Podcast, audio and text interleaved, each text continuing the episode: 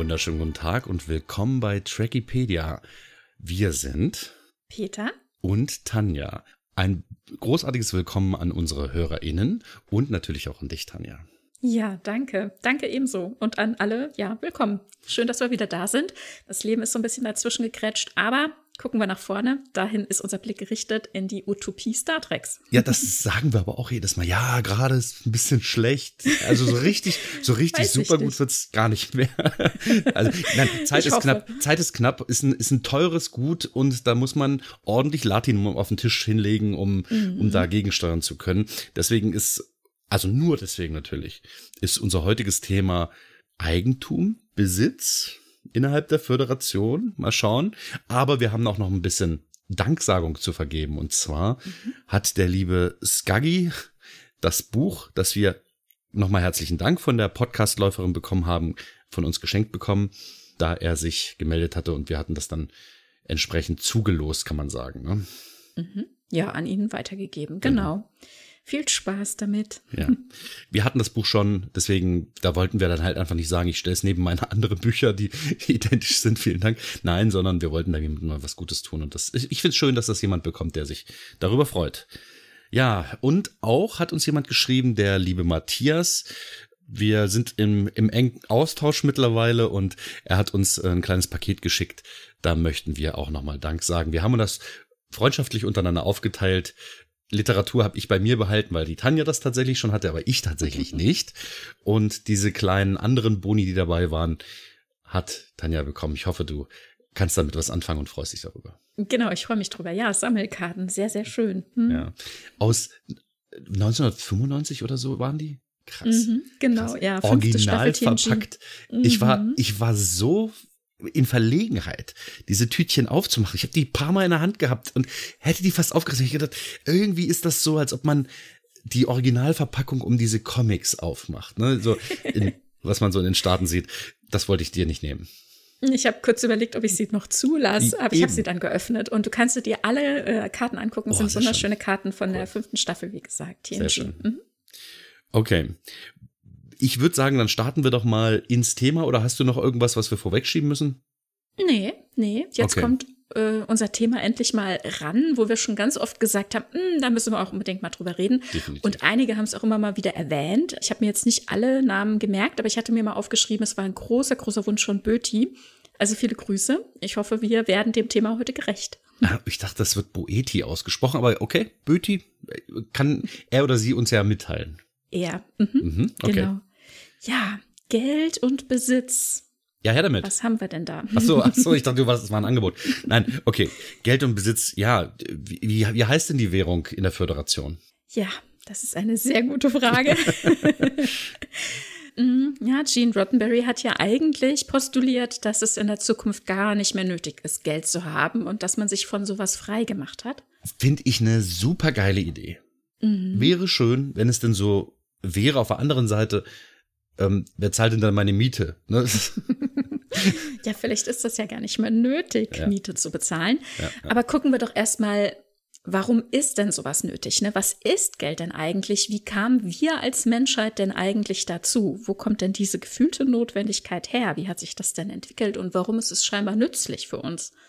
Naja, ähm, ich weiß nicht, bei einer Kollekte sagt man ja, Geld, das klimpert, ist schön, aber Geld, das man falten kann, ist viel schöner. Ich, ja, wo kommt denn Geld her? Das ist eine gute Frage. Mhm. Ich glaube, ich behaupte jetzt mal einfach, also das ist jetzt einfach eine Behauptung von mir, ich weiß es eigentlich besser. Geld hat seinen Wert aufgrund seiner Seltenheit. Mhm. Ist das der Fall? Naja, es ist also mittlerweile, wie du sagst, gefaltetes Geld, also Papier, das ist ja dem, den Wert, den wir dem Ganzen beimessen oder irgendwo hinterlegen. Aber ich dachte jetzt immer so ganz, ganz weit zurückgeblickt, also keine Ahnung, ich kann Brot backen, du hast den Fisch gefangen, ich will ein Brot abgeben, du einen Fisch und dann können wir tauschen. Und ich glaube, Geld ist quasi die Weiterentwicklung des Handels, oder? Oder der, ich sag mal, optimierte Handel, weil vielleicht äh, habe ich schon Fisch und ich bräuchte den dann aber nächste Woche. Und wenn genau. ich aber Geld habe anstelle von zu viel Brot, dann kann ich den Fisch nächste Woche kaufen. Und bis dahin wäre mir sonst schlecht geworden. Also genau. einfach eine eine Währung eingeführt, die das Ganze irgendwie ja überdauert über oder sag mal was ist ich ich wir, wir, wir tauschen was ist ich und ich gebe dir ein Haus aber das steht leider auf dem falschen Kontinent. Du wolltest eigentlich da, dass das woanders steht. Und heißt natürlich gut wenn man das irgendwie übertragen kann ne? Darum geht es ja. Richtig genau. Es geht darum dass man zum einen einen eine Wertrelation darstellen kann. Das mhm. bedeutet wenn ich jetzt den Fisch haben will und du willst das Brot haben und du sagst aber ja das Brot ist nicht so viel wert, ich gebe dir nur den Fischkopf, aber das ist halt das, nicht das, was ich will. Ist blöd, ne? Das ist ein ähnliches Beispiel mit diesem Haus auf dem falschen Kontinent. Und das, was du auch ansprachest, war die Lagerbarkeit von mhm. Werten. Das Geld, das ich bekomme, dem wir dann diesen Wert beimessen, der ist eben lagerbar, insofern dieser Wert nicht verfällt. Das bedeutet aber auch, dass, und daran hängt eigentlich jede Währung, dass die Leute, die eingebunden sind in dieses Währungssystem, dieser Währung auch vertrauen müssen. Die Leute, die eben, oder wenn eine Mehrheit nicht mehr dieser Währung vertraut, dann verliert die aufgrund dieses Misstrauens ganz schnell ihren Wert.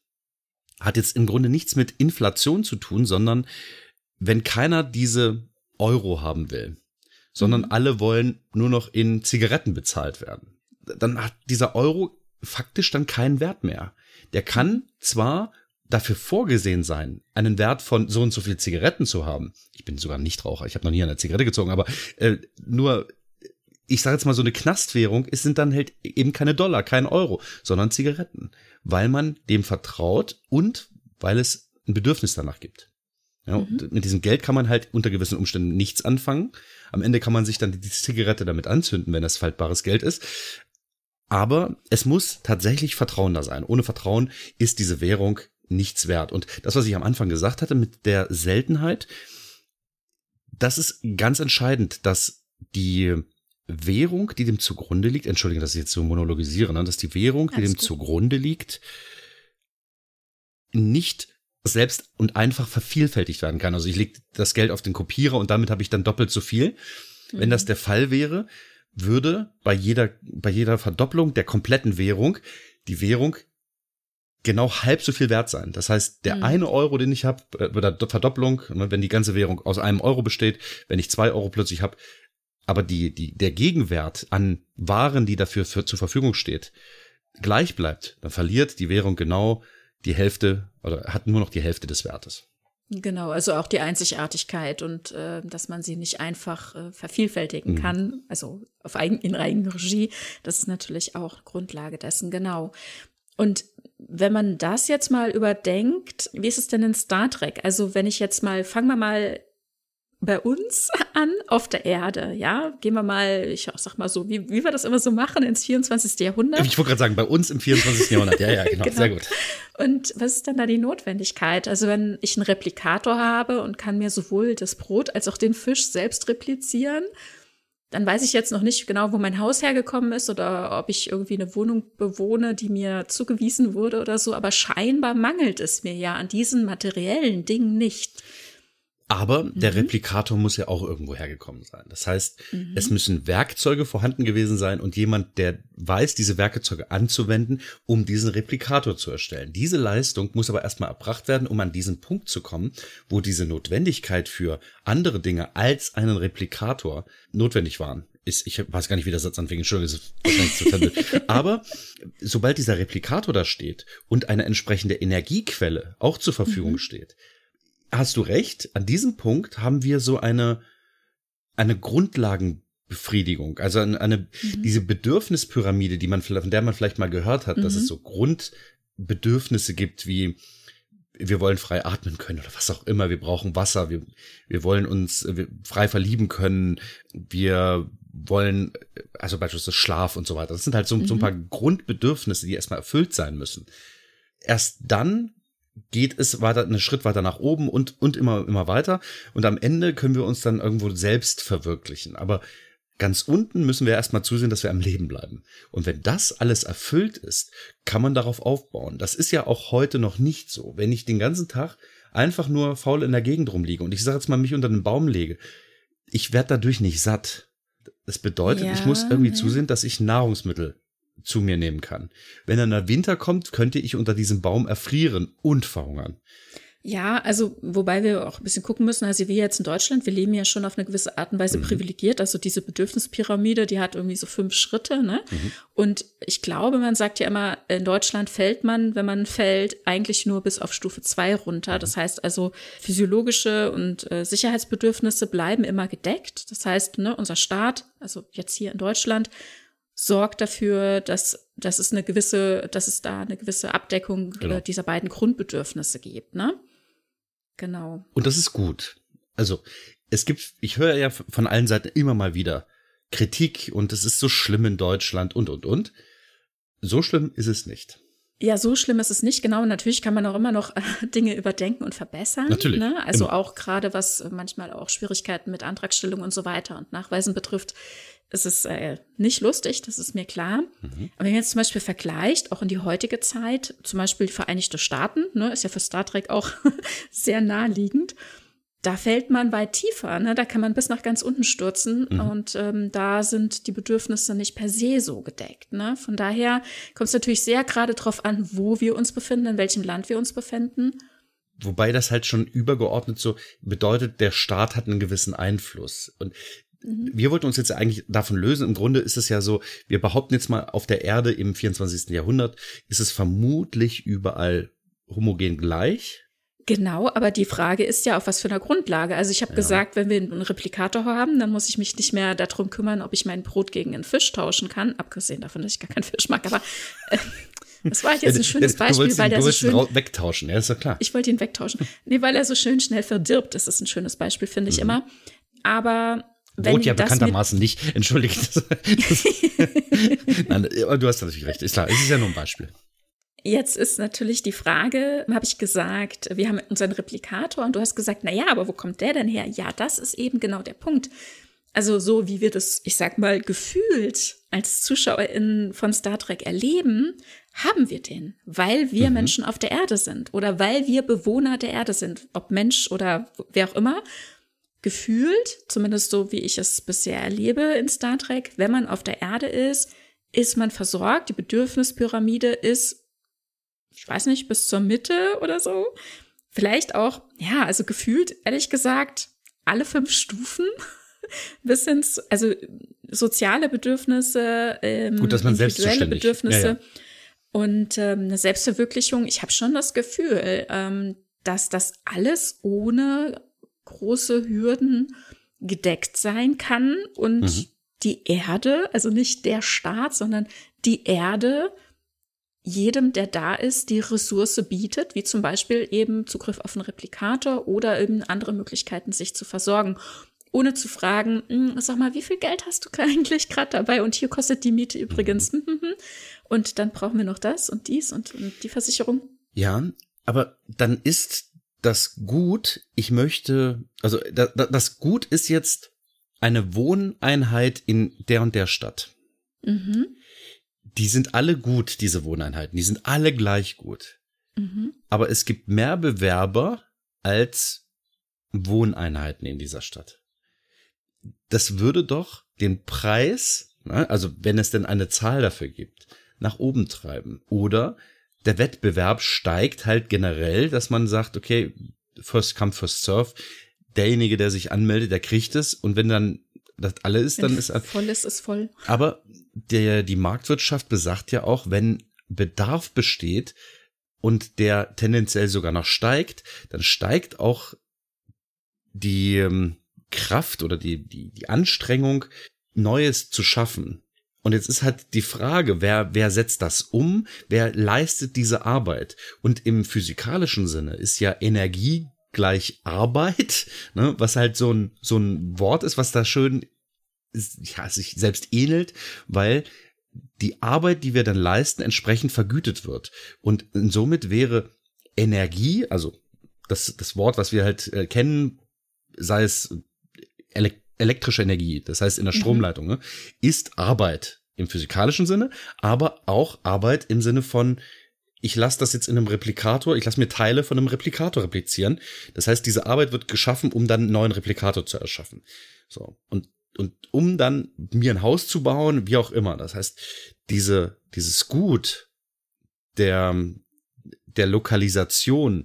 Und nochmal, ich gehe jetzt davon wirklich aus, dass die alle gleich sind, diese Wohneinheiten. Dass die wirklich, egal ob man ganz oben oder unten oder äh, außerhalb der Stadt oder genau im Kern wohnt, dass die alle gleich sind. So ist es natürlich auch nicht. Mhm. Aber wenn das so wäre, wäre es trotzdem noch so, dass sobald der Bedarf deutlich höher ist als das, was zur Verfügung steht, die Anstrengung groß wird, neue Wohneinheiten zu schaffen. Das heißt, das ist schon so eine Sache, die, die ja im wahrsten Sinne des eingepreist ist. Ja, es ist so ein bisschen die Frage. Ne? Also was Star Trek uns erzählt, ist ja, dass ähm, nach der fast äh, Selbstzerstörung man einen ja Wertewandel erlebt hat. Ne? Also mhm.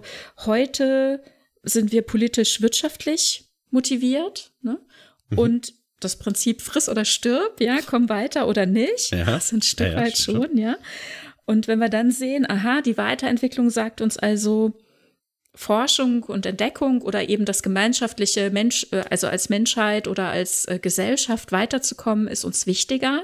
Handeln wir also eher philosophisch sozial und dann ist halt die Frage, was ist denn dann das individuelle Ziel? Also wieso sollten denn zum Beispiel so viele Personen an einem denselben Ort zum Beispiel wohnen wollen, dass man die Stadt dann extrem weiterentwickeln muss, extrem weiterbauen, ne? wenn es doch im Grunde in Anführungszeichen egal ist, wo man lebt, weil man sein Auskommen hat, dann ist ja die Motivation eine ganz andere, jetzt zum Beispiel in eine bestimmte Stadt ziehen zu wollen. Ne? Momentan sind es wahrscheinlich eher diese wirtschaftlichen ähm, Beweggründe, die dazu führen, dass wir in bestimmte Städte oder Regionen ziehen und andere vernachlässigen. Ja, mir ging es nicht um die Lokalisation, sondern mir mhm. ging es nur um die Anzahl der Wohneinheiten. Wir mhm. haben eine Million Personen in einer gewissen Region und, und die ist abgeschlossen, sagen wir mal, die Erde, wir haben zehn Milliarden Personen auf der Erde, aber wir haben nur neun Milliarden Wohneinheiten auf der Erde. Einige wohnen zusammen, aber dann gibt es sicherlich einige Leute, junge Leute, die wollen eine neue Wohneinheit haben. Und die mhm. muss dann ja auch geschaffen werden. Was ist denn der Anreiz für jemanden, eine Wohneinheit zu erschaffen? Also ein Haus zu bauen. Mhm. Ja. Das heißt, ich, ich muss halt selbst mein Haus bauen, wenn kein anderer dazu motiviert wird, beispielsweise mit Geld. Und deswegen ja. habe ich diesen Bogen geschlagen. Genau, verstehe. Aber es könnte ja eben so sein, dass die Erd, äh, ja, Regierung quasi das überblickt und mhm. sagt, aha, wir haben Bevölkerungswachstum. Abgesehen mhm. davon denke ich durchaus, dass auch viele dann einfach in den Weltraum rausfliegen oder Kolonien bilden oder mhm. eben auf Forschungsreise gehen etc. Dass sich das vielleicht auch ausgleicht auf der Erde. Aber jetzt gehen wir mal von Wachstum aus dass dann die Erdregierung das regelt, dass dann eben von dort aus gesteuert auch gebaut wird und vielleicht, dass man auch einen Antrag stellen muss, da und da will ich mein Haus haben. Aber die Leute, die eben dann bauen, die bauen dann eben dieses Haus, ohne dass ich per se dafür bezahle. Vielleicht gibt es ich, äh, das ist halt wieder der Punkt, ne? Inwieweit gibt es denn Geld? Offenbar gibt es ja keines auf der Erde. Ja. Ja. Oder irgendwas, was irgendwie an diese Stelle getreten ist, wie unser Giralgeld auf der, auf dem Konto, das irgendwie aber nicht mehr gezählt wird, sondern irgendwie mhm. anders funktioniert. Ja, also was natürlich immer mal wieder erwähnt wird, sind Credits, ne? Also Transporter-Credits mhm. oder ähm, generell äh, Föderationskrediteinheiten. Äh, Hört sich an wie Gutscheine, weil ja. ne, die haben irgendeinen anderen Wert, ja. äh, kannst du nur dort einlösen äh, Transporter-Credits beispielsweise. Ne? Die kannst du halt nicht am Replikator einlösen. Vielleicht aber schon, wer weiß. Mm, ja, also da ist, finde ich, äh, interessant zu gucken. Also ich habe so das Gefühl, dass das Individuum auf der Erde einfach kein Geld braucht mhm. und nicht wirklich Credits braucht, aber haben kann. Ne? Also ja. das ist das, was wir innerhalb der Föder also innerhalb der Sternflotte ja auch sehen. Die, für, ähm, die SternflottenoffizierInnen hantieren ja auch manchmal mit Münzen oder mit Latinum oder mit irgendwelchen anderen Währungen, einfach weil sie da zum Beispiel auf andere Kulturkreise treffen, wo Währungen existieren oder in irgendwelche Grenzgebiete kommen außerhalb des Föderationsraums. Wobei man dafür nicht außerhalb der Föderation gehen muss, da müssen wir auch noch drüber sprechen. Ja. Mm, aber es gibt Währungen und die besitzen, also auch Menschen besitzen Einheiten der jeweiligen Währungen. Und dann ja, also es ist ja nicht verboten, Geld zu besitzen, aber es gibt halt einfach nicht die Notwendigkeit. Ne? Also die Frage ist halt einfach, was ist eine, also eine Gesellschaft ohne finanzielle Unsicherheit, ne? wo die materiellen Bedürfnisse erfüllt sind, hat halt wahrscheinlich einfach gar kein Interesse an, an Anhäufung von Geld und von genau. Luxusgütern, genau. um den sozialen Status hervorzuheben, weil den gibt es ja so eh nicht mehr. Ich würde gerne hm? gern ein kleines Beispiel, was mir dann immer so unter den Nägel brennt, bringen, wo du sagst, Geld hat eben nicht mehr diesen Wert. Jemand spielt in einem Casino an einem Tisch und es geht um mhm. Latinum, was auch immer, und dreht an diesem Rad, gewinnt total und dann und so und dann wird er aber weggerufen, also diese Person aus der aus mhm. der Föderation steht auf und geht. Und mhm. ich denke mir als ein in einer Kapitalismus-System aufwachsenden Person, denke mir so, nimm doch dein Krempel mit. Wie, wie funktioniert das? Wird das jetzt gezählt und gut geschrieben und alle sagen, ja, ich zwack mir nichts davon ab? Was passiert da? Nee, die haben scheinbar nicht das Bedürfnis. Also das ist ja. das, was ich halt gesehen habe und denke mir so, ah, okay, verstehe. Der nimmt das nicht mit, weil es ist mir einfach egal.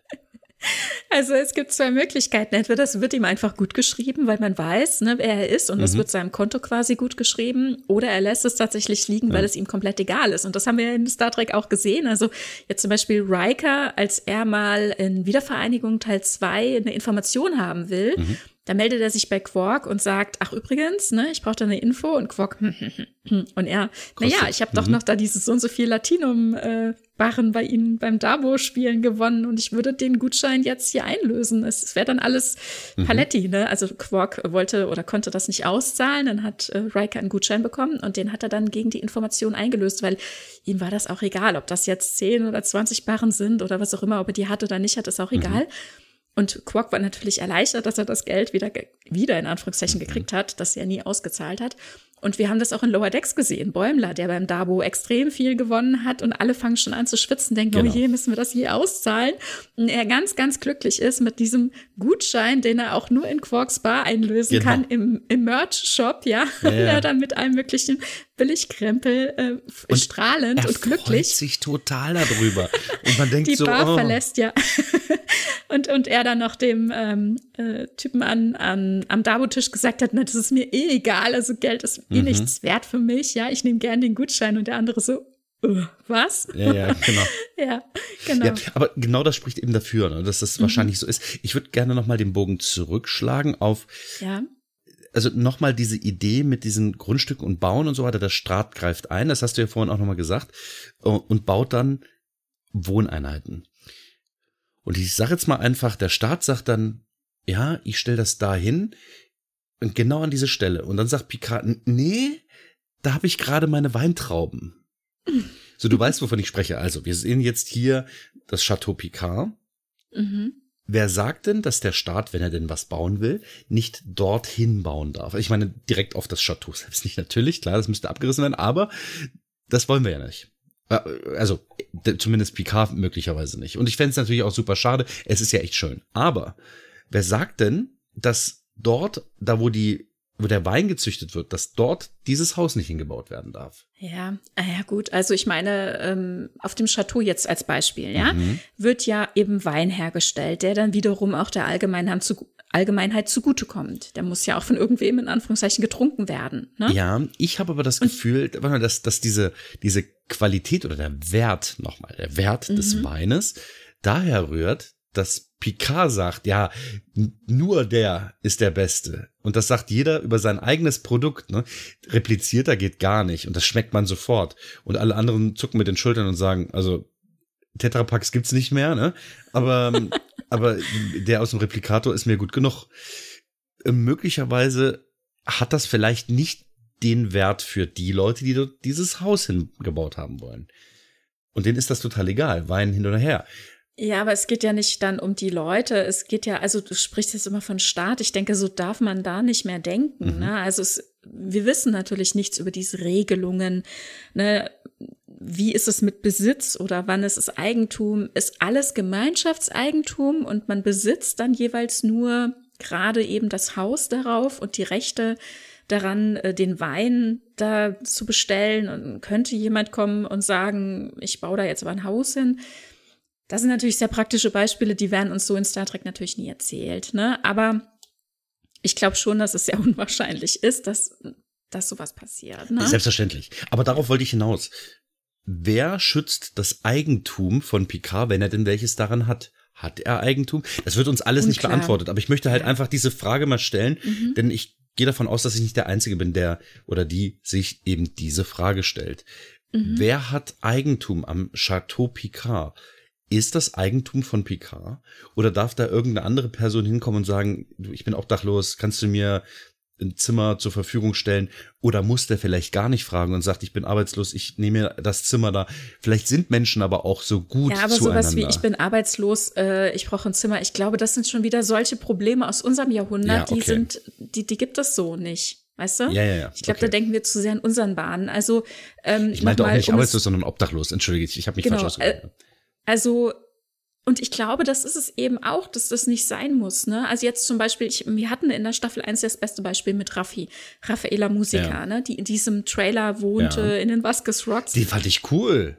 Ja, der war cool. Aber wahrscheinlich Aber, für deren Umstände ist der total schäbig gewesen.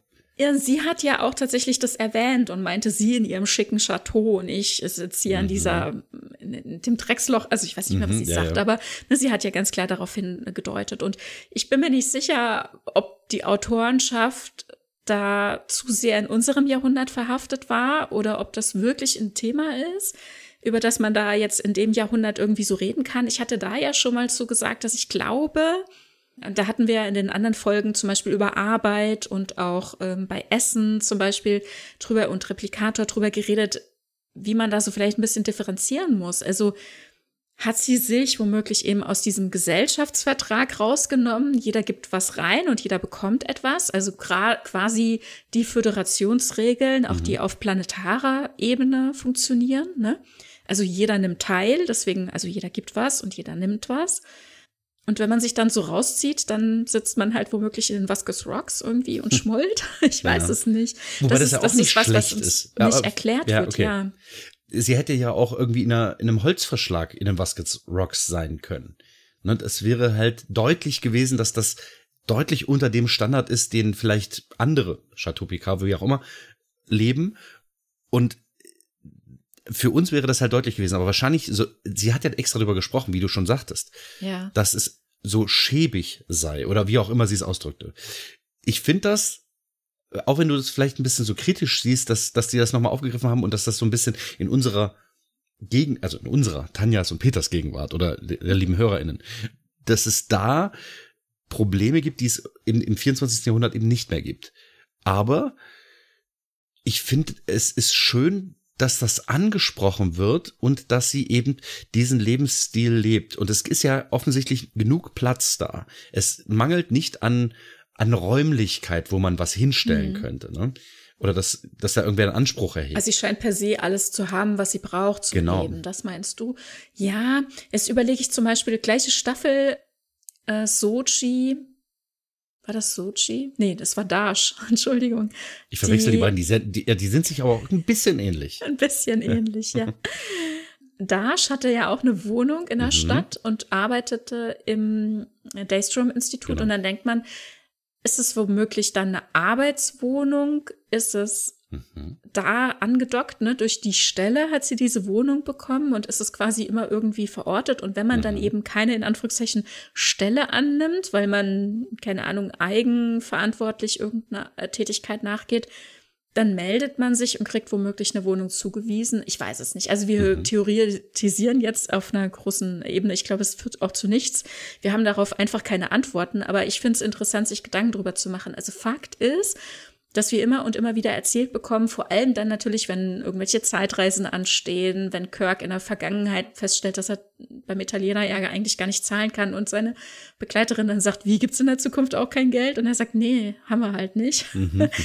Oder immer wieder ne, diese Momente, wo sie dann feststellen, dass sie damit nicht umgehen können und dass sie nicht dran gedacht haben, dass es das gibt in der Vergangenheit. Jetzt, wo du es nochmal gesagt hast, ne, fällt mir diese Aussage, nee, kein Geld es hört sich so wie Armut an. Ne? Mhm. Das fällt mir dann nochmal auf. Aber das ist es ja nicht. Ne? Wir leben nicht in Armut. Genau, sowas haben wir nicht mehr, ne? Und das wird auch immer wieder betont. Also immer dann, wenn irgendwie gerade Leute aus der Vergangenheit da sind, Gefahr aus dem 19. Jahrhundert in TNG, Samuel Clemens unterhält sich mit Diana ne, dieses schicke Schiff, ne, das ist doch, also aus meiner Zeit äh, haben wir Reichtum auf dem Rücken der Armen geschaffen, mhm. ne, was ist denn mit denen und diese ganzen Leute, die herumlaufen, sind das ihre Sklaven und sie versucht das nahezubringen. Nein, wir sind gleichberechtigt und ähm, es, Armut und Hunger wurde eliminiert, es gibt auch kein Geld mehr auf der Erde Ne, dann wird das immer so fantastisch. Das sind so Momente auch in First Contact. Ne, Saffron Cochran hat den Warp-Antrieb entwickelt, mithin aus Grund ähm, der Motivation, damit eben Dollar zu verdienen. Er will äh, damit Geld machen. Und Lilly wird oben von Picard aufgeklärt, dass es eben kein Geld mehr gibt. Und ähm, auch wenn sie darauf hinweist, dass dieses Schiff ja auch irgendwas und von irgendwem gebaut werden musste, ne? und das stimmt natürlich. Mhm. Also das bindet Ressourcen und Arbeitskraft. Aber das ist eben nicht mit diesem Zwischenschritt, dass wir ne, anstelle von Brot gegen Fisch diese, diese Mittelswährung oder diese, diesen Schritt dazwischen eingeführt haben mit Geld. Das ist hier eben nicht der Fall. Ne? Also zumindest die Arbeitskraft, die investiert wurde, wird nicht dafür bezahlt und dann womöglich auch noch wie heutzutage üblich unterschiedlich bezahlt, es ist einfach eine, ein Gemein, eine Gemeinschaftsproduktion. Ne? Und die Rohstoffe sind durch ja Handel, aber auch also Tausch innerhalb der Föderation zusammengekommen. Ne? Da muss man an dieser Stelle aber auch wirklich noch mal echt betonen, dass es in den Köpfen der Menschen ein, eine große, eine riesige Veränderung gegeben haben muss. Absolut, Denn ja wenn wir heute sagen würden, nee, es ist für jeden alles da. Wir produzieren ja in unserer Gesellschaft, ne, hier in Deutschland, produzieren wir ja mehr, als wir gebrauchen können. Nahrungsmittel werden weggeschmissen und so weiter. Und wir würden jetzt sagen, okay, es ist alles kostenlos, Geld fällt weg. Verhaltet euch bitte vernünftig. Und dann ist für jeden das Beste da. Und das mhm. Beste ist halt in Anführungsstrichen, ne, das stellt man sich auch die Frage, warum ist das eine viel günstiger als das andere? Das ist im Prinzip nur eine andere Verpackung. Ähm, wir hätten genug für alle da. Und da stellt sich erstmal jetzt die Frage im 24. Jahrhundert, gibt es verschiedene Qualitätsprodukte oder gibt es nur noch das optimale Produkt, wenn du weißt, was ich meine? Also mhm. gibt es das Supermarkenprodukt oder ist, sind das die Gummibärchen in, in einer farblosen Verpackung? Naja, jetzt zum Beispiel, das ist ja ein gutes Beispiel gewesen mit dem Chateau Picard Wein. Mhm. Ne? Also für Jean-Luc ist das natürlich das Optimum des Markenprodukt. Ne? Und genau. er würde das dem replizierten Wein oder womöglich irgendwelche anderen Weingüter, Weine vorziehen. Aber wir haben auch gerade jetzt in äh, Star Trek Picard, das jetzt schon fertig äh, gelaufen ist, auch die dritte Staffel, also das Finale haben wir der Serie gesehen da wurde ja auch immer wieder der Running Gag gebracht, dass eigentlich gar niemand anders außer ihm, also sein unmittelbares Umfeld, diesen Wein mag. Ne? Worf nennt es saures Met. Ähm, Jordi findet es auch, es ist nicht lieblich, ne? Das mhm. hat er, findet er so nicht gut. Also und generell, ne, nie, niemand mag, mag sein ja. Wein. Es ist halt ein Feinschmecker-Ding und das ist dann nicht unbedingt, dass dein Umfeld das eben auch mag. Ne? Ich mag auch keine Gummibärchen oder so, aber ne, dann ja, es gibt aber halt Interessenten und die muss man dann halt suchen. Da stellt sich dann auch wieder die Frage, hängt vielleicht ausgerechnet Picard dieser ja, kapitalistischen Vergangenheit nach? Ich meine, die er ja selbst gar nicht mehr erlebt hat, ne? Aber es fühlt sich fast so an, ne? Ich habe hier was Besseres. Wie viel besser ist das denn in naja, was ausgedrückt? Vielleicht nicht unbedingt besser, aber ein gutes Produkt, ne, wo viel mhm. Liebe und Handwerk reingeflossen ist. Aber das heißt ja nicht, dass es jeder mag. Und ohne Frage, ja. Ne? Und es wird ja nicht verkauft. Er, also die Flaschen, die wir gesehen haben, die die Hände gewechselt haben, die sind verschenkt worden. Und wohin das Gros dieser Ernte dann jeweils immer hingeht, ist ja unklar. Vielleicht geht das eben dann, ich sag mal, in zentrale Verteilung, ne, das wissen wir nicht. Oder in irgendwelche obskuren Lager einer Voyager, die dann irgendwann mal, pssst, das ist das gute Lager, irgendwann mal rausgekramt wird, was Chakotay irgendwann mal in einer späten Folge macht und dann äh, die Kids an Bord sagen, was macht er da? Und er holt, ich weiß gar nicht, es ist, andorianisches Ale raus oder irgendwie mhm. sowas. Ich, ich weiß es nicht mehr, was es war, aber es war halt irgendein, ja, besseres, in Anführungsstrichen, so stellte es sich da, Gesöff. Für ihn? Ja, genau. Für ihn, für andere vielleicht wieder nicht. Genau, ne? richtig. Und genau. jetzt, jeder hat halt einen anderen Geschmack. Wie bildet sich das in so einem nicht kapitalistischen System ab, kann ich nicht beantworten. Aber das ist halt die Frage, wenn, wenn Leute verschiedene Bedürfnisse haben, aber ich sage jetzt mal, nur ein Produkt da ist, weil keiner ähm, ja die, die Veranlassung sieht, irgendwas Originales zu produzieren. Denn man kann halt das Standard, wir haben ja auch bei über den Replikator gesprochen, vielleicht gibt es Matrizen, verschiedene Matrizen im, im äh, Replikator, dass der Apfel A, B, 10, ich nehme nur den Apfel 37F. Ja, mhm. vielleicht ist das so. Ich, ich mag den am allerliebsten. Aber vielleicht gibt es halt auch wirklich nur dieses eine Produkt und das ist halt für jeden so. Wir, wir haben ja in, wie heißt der Admiral auf der, in, in der weiten Zukunft im 32. Jahrhundert? Das ist der Admiral. Ja, genau, der Admiral. Wie heißt der denn? Ich, ich komme jetzt nicht auf den Namen, du weißt, Egal. wie ich meine. Mhm. Der äh, am replizierten Apfel knabbert und sagt. Vance. Vance, genau, vielen mhm. Dank. Ja, genau. Admiral Vance, unsere Admiral, Admiral Vance, ne, knabbert an diesem Apfel und sagt, ja, der ist das scheiße. Aber der, der beißt dann nochmal wirklich rein und, und nickt dazu. Und man sieht halt, dieser Apfel hat halt kein Kerngehäuse und so weiter. Das ist halt ein mhm. replizierter, das ist ja. Apfelmaterial, ne, in Apfelform. Mhm. Und das ist halt für ihn ein gutes, gutes Produkt, zumindest angenehmes Produkt. Das sieht äh, jemand anders im Raum nicht annähernd so. Aber dennoch aber es, da, es gibt so Qualitätsunterschiede, das wollte ich halt genau, sagen. Genau, aber ne? da müssen wir nochmal unterscheiden. Ne? Da hast du schon gesagt, das ist halt in der fernen Zukunft, im 32. Jahrhundert. Die leben da im All, gar nicht mehr auf der Erde. Die haben gar nicht die Möglichkeit, mhm. Äpfel anzubauen. Ja, oder wenn dann nur sehr wenig. Und mhm. um alle mit irgendwas zu beliefern quasi und den Bedarf verschiedener Leute zu decken, wird halt einfach sehr viel repliziert. Und es gab, da haben wir bei der Replikator-Folge drüber gesprochen, ja auch diverse Rundungen, Rundungsfehler. Womöglich hat da das eine ja. oder andere gelitten. Aber das ist ja jetzt nochmal was ganz anderes. Jetzt hier zum Beispiel im 24. Jahrhundert. Es gibt ja Produkte, ne? Es wird ja gekocht, wie zum Beispiel im Ciscos. Er ist auch nicht der einzige Koch auf der Erde, bin ich mir sicher, mit einem Restaurant dann äh, gibt's das Chateau Picard. Das sind ja nur Beispiele von vielen, vielen, ganz bestimmt vielen Leuten, mhm. die eben auch ähm, Arbeit nachgehen, ne? die sich selbst verwirklichen, die da ihren Leidenschaften frönen und äh, Traditionen fortführen. Und da wird es mit Sicherheit dann entsprechend auch zum Beispiel Lebensmittel oder andere Produkte geben, Dinge, die hergestellt werden. Und nichtsdestotrotz wird zusätzlich auch noch repliziert. Also es gibt eine Produktvielfalt auf der Erde, aber es gibt eben nicht mehr die Notwendigkeit, Geld zu besitzen, um diese zu erwerben. Ja. Womöglich besitzen Leute auch Geld und womöglich verkaufen manche von denen auch was, wobei halt die Motivation dahinter so ein bisschen fraglich ist. Wenn man jetzt nicht unbedingt das Ziel hat, ich will dann in zwei Jahren damit irgendwo hinfliegen, in außerhalb des Föderationsraums und ich brauche so und so viel, keine Ahnung, Credits oder mhm. oder was auch immer für eine Währung.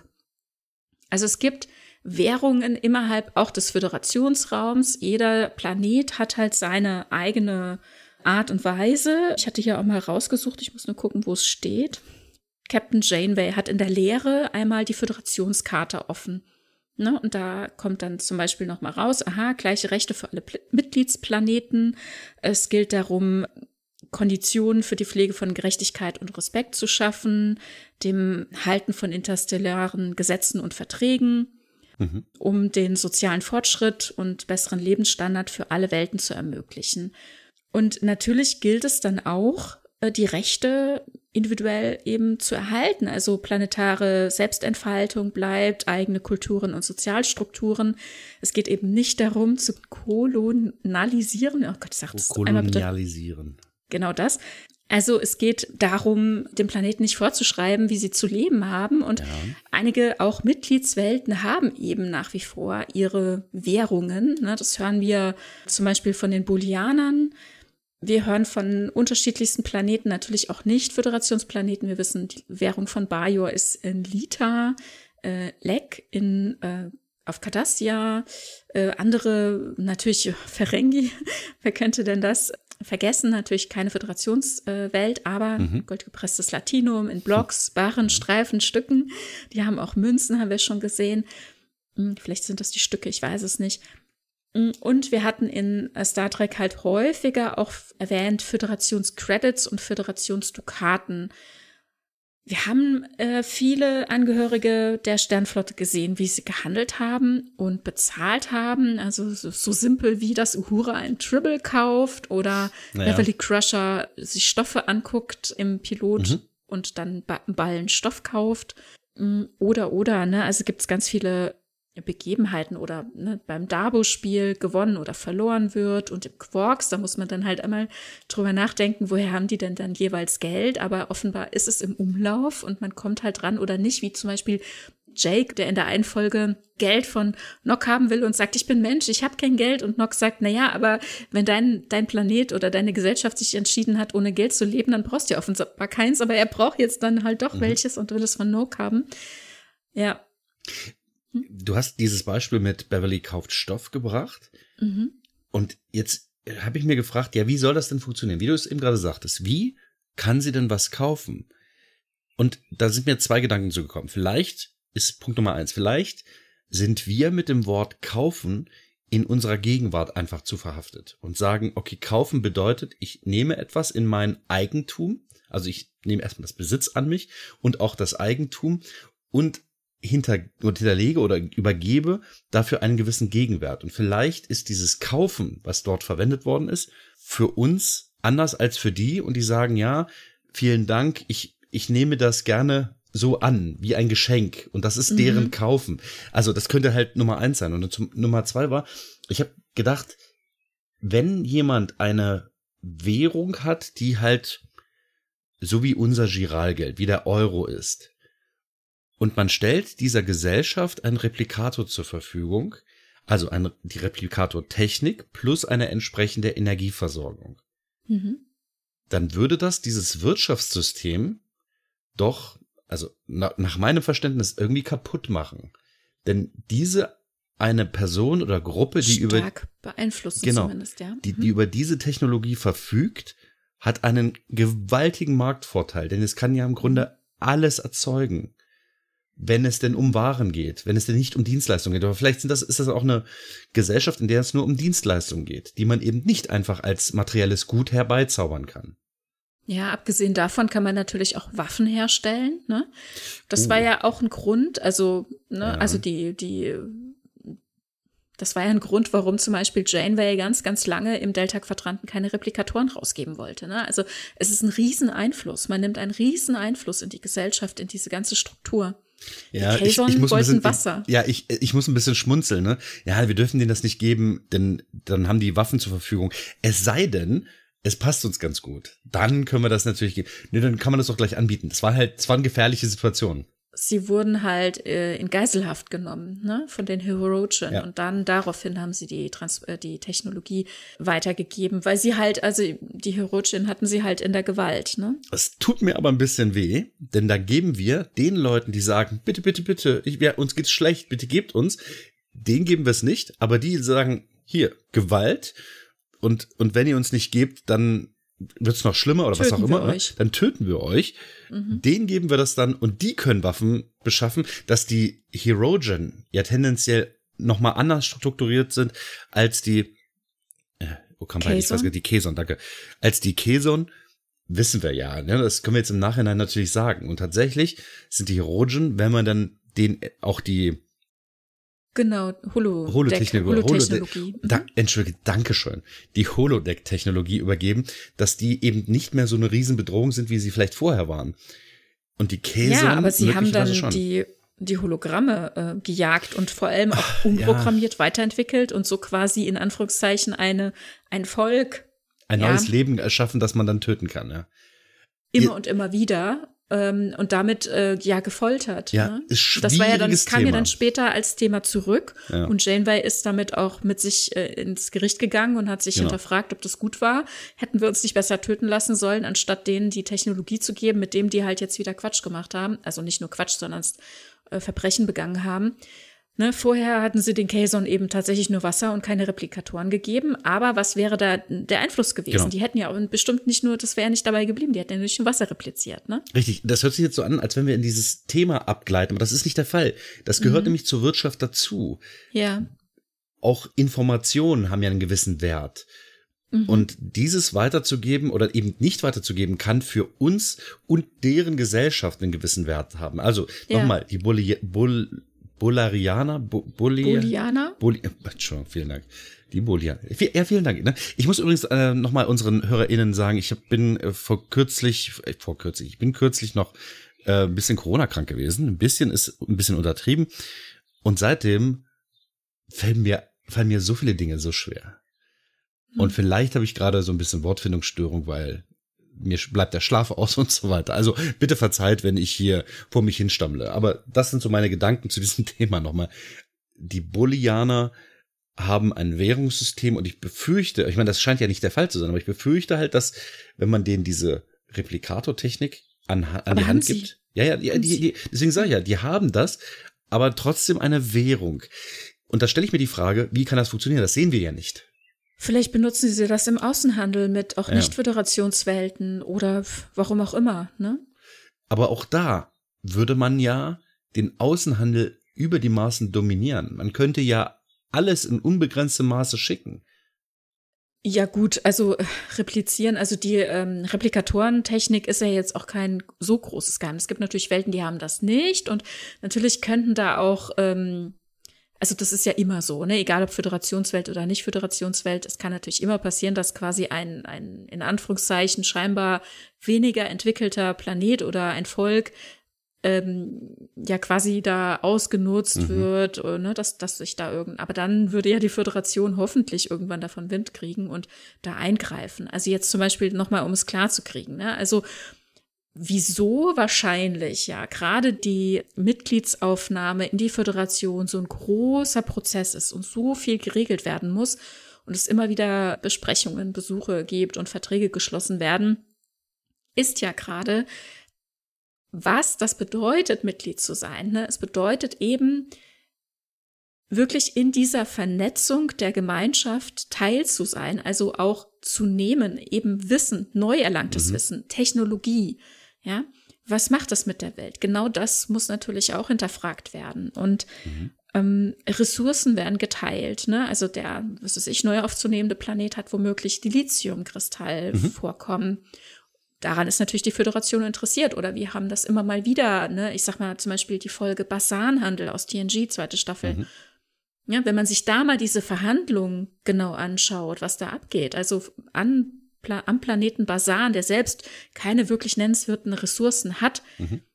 gibt es jetzt dieses scheinbar stabile Wurmloch und dann kommen ganz viele an und wollen das nutzen, weil ne, man natürlich sich Ressourcen erhofft, die man auf der anderen Seite findet und Basan selbst eben keine nennenswerte Raumfahrt hat und das eben selbst gar nicht tun kann, aber davon profitieren würde, eben die Nutzungsrechte abzutreten. Darum geht es. Ne, es wird auf dem, ähm, also im äh, in der Folge wird es nicht namentlich erwähnt, aber auf dem Bildschirm sieht man es. Man sieht äh, spätestens äh, seit dem Remastering dann eben auf dem Bildschirm, was angeboten wird. Und da werden Föderationscredits angeboten und äh, für, die, für die Nutzungsrechte erstmal eine große Einmalzahlung, dann jährliche Zahlungen, also auch im Basan-Jahr jährliche Zahlungen und äh, zu gleichen Teilen Einnahmen von der Durchflugsnutzung. Also dass man quasi, dass man da auch zahlt für die für den Durchflug. Jetzt sagtest du gerade Föderationscredits. Jetzt fällt mir mhm. gerade auf, vielleicht verstehe ich es ja auch falsch, aber vielleicht ist es so, dass diese Föderationscredits tatsächlich nur für den Außenhandel dienen. Naja, nicht unbedingt nur für den Außenhandel, aber eben auf, auf Staats- oder planetarer Ebene. Aber es gibt halt eben eher keine Auszahlung an das Individuum. Ne? Die Gemeinschaft ja, ich, ja. arbeitet ja. dafür, dass, ähm, dass für die Gemeinschaft eben ähm, ja auch erwirtschaftet mhm. wird, auch in Anführungszeichen finanzielle Erwirtschaftung da ist, die dann wiederum dafür genutzt wird, um zum Beispiel die Lithiumkristalle einzukaufen oder die Nutzungsrechte für einen Durchflug irgendwo anders mhm. hin. Ne? Dass man dort wiederum an die, ähm, was weiß ich, Edelmetalle oder seltenen Erden kommt, die man ja. braucht, dann rum zum Beispiel ein neues Schiff zu bauen. Ja, auf, auf der Erde, also nur weil ich das halt früher mal irgendwie gelernt habe, ist aber schon ein paar Jahrzehnte her.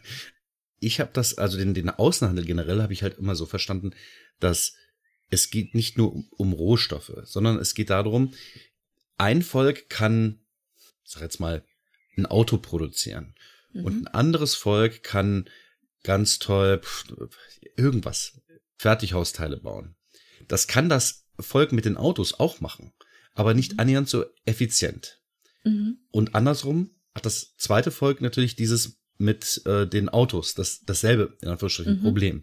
Wenn man Währung hat, ist es tatsächlich so, dass man dann sagt, okay, für uns sind eure Fahrzeuge wertvoller, weil wir mehr Arbeit, Energie, wie auch immer, aufwenden müssen, um dasselbe zu produzieren. Vielleicht, ich, ich sage es mal total übertrieben, ihr müsst nur die Hälfte der Energie aufwenden als wir. So, und dann zahlen wir drei Viertel des, der, der Energie, die wir für dieses Fahrzeug produzieren müssten. Und auf der anderen Seite, für die Fertighausteile machen wir das genauso. Anstelle mhm. von das Doppelte, was wir eben in Kauf nehmen müssten, zahlen wir nur drei Viertel. Ihr habt einen Vorteil, wir haben einen Vorteil. Und dadurch kommt eben Handel zustande. Mhm. Und da ist natürlich dann auch die entsprechende Währung notwendig. Es sei denn, man sagt, wir sind zufrieden, wie es ist. Wir tauschen das entsprechend. Wir haben beide gewonnen, weil wir haben mhm. auf beiden Seiten weniger Arbeit mit dem, was wir tun. Und damit sind wir zufrieden. Und das könnte ich mir für die Zukunft vorstellen, dass man eben sagt, wir sind uns einig, dass wir das so tun, unabhängig von Credits. Aber ich könnte mir auch vorstellen, wenn diese, diese Vertrauensbasis, wenn dieses Vertrauen noch nicht da ist, dass man dann sagt, okay, am Anfang müssen wir das mit Credits abstützen so lange, bis dieses Vertrauen da ist und wir sagen, okay, kannst du umsonst haben, denn wir kriegen von euch umsonst ja auch diese Fahrzeuge, die wir mit höherem Aufwand herstellen müssen und so weiter.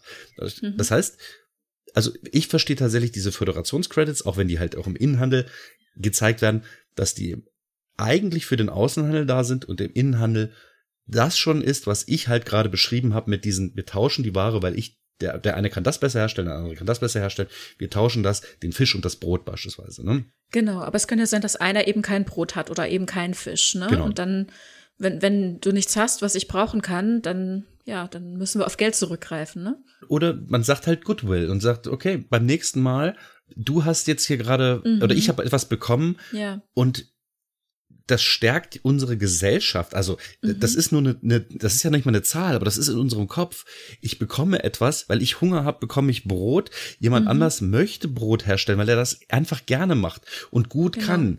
Und der wiederum sagt, nicht mir, sondern irgendeiner anderen Person, du, ich brauche jetzt einen Transport von da nach da. Mhm. Das ist eine Dienstleistung. Ja. Und diese andere Person, die das, das bewerkstelligen kann, sagt, genau. okay, ich bring dich von da nach da, ist Taxifahrer und der möchte dann Kaffee trinken in dem Kaffee ja. und so weiter. Und so ist das ein genau. Kreislauf, ne? Genau. ohne Geld. Und so scheint es ja auf der Erde genau. zu sein, ne? dass die Bedürfnisse erfüllt werden ohne eine unmittelbare mhm. Gegenleistung, aber dadurch, dass jeder dazu bereit ist, erfüllt sich genau. dann das jeweilige Bedürfnis auch, ne?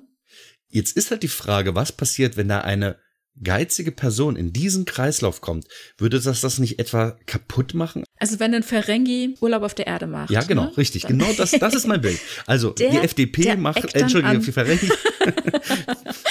der eckt dann an, ja. Ja. Das wird ein Problem. Und da stelle ich mir die Frage, eckt er an oder ecken alle anderen an? Ich, ich, mir will das nicht richtig in den Kopf. Er sagt, hier, äh, ich will aber schneller da und dahin kommen. Oder ich möchte den, ich, ich möchte den Kaffee vor dem anderen da haben, der jetzt gerade schon bestellt hat. Und du arbeitest normalerweise ab. Und, aber wiederum, derjenige braucht kein Latinum, ne? Also der, der den Kaffee macht. Ich weiß nicht, wie stabil dieses System ist. Ne? Das ist halt auch nur in meinem Kopf oder in unser aller mhm. Kopf, wie das denn funktioniert. Und möglicherweise ist diese uns Menschen innewohnende Gier im 24. Jahrhundert vielleicht tatsächlich überwunden. Und das wäre so schön.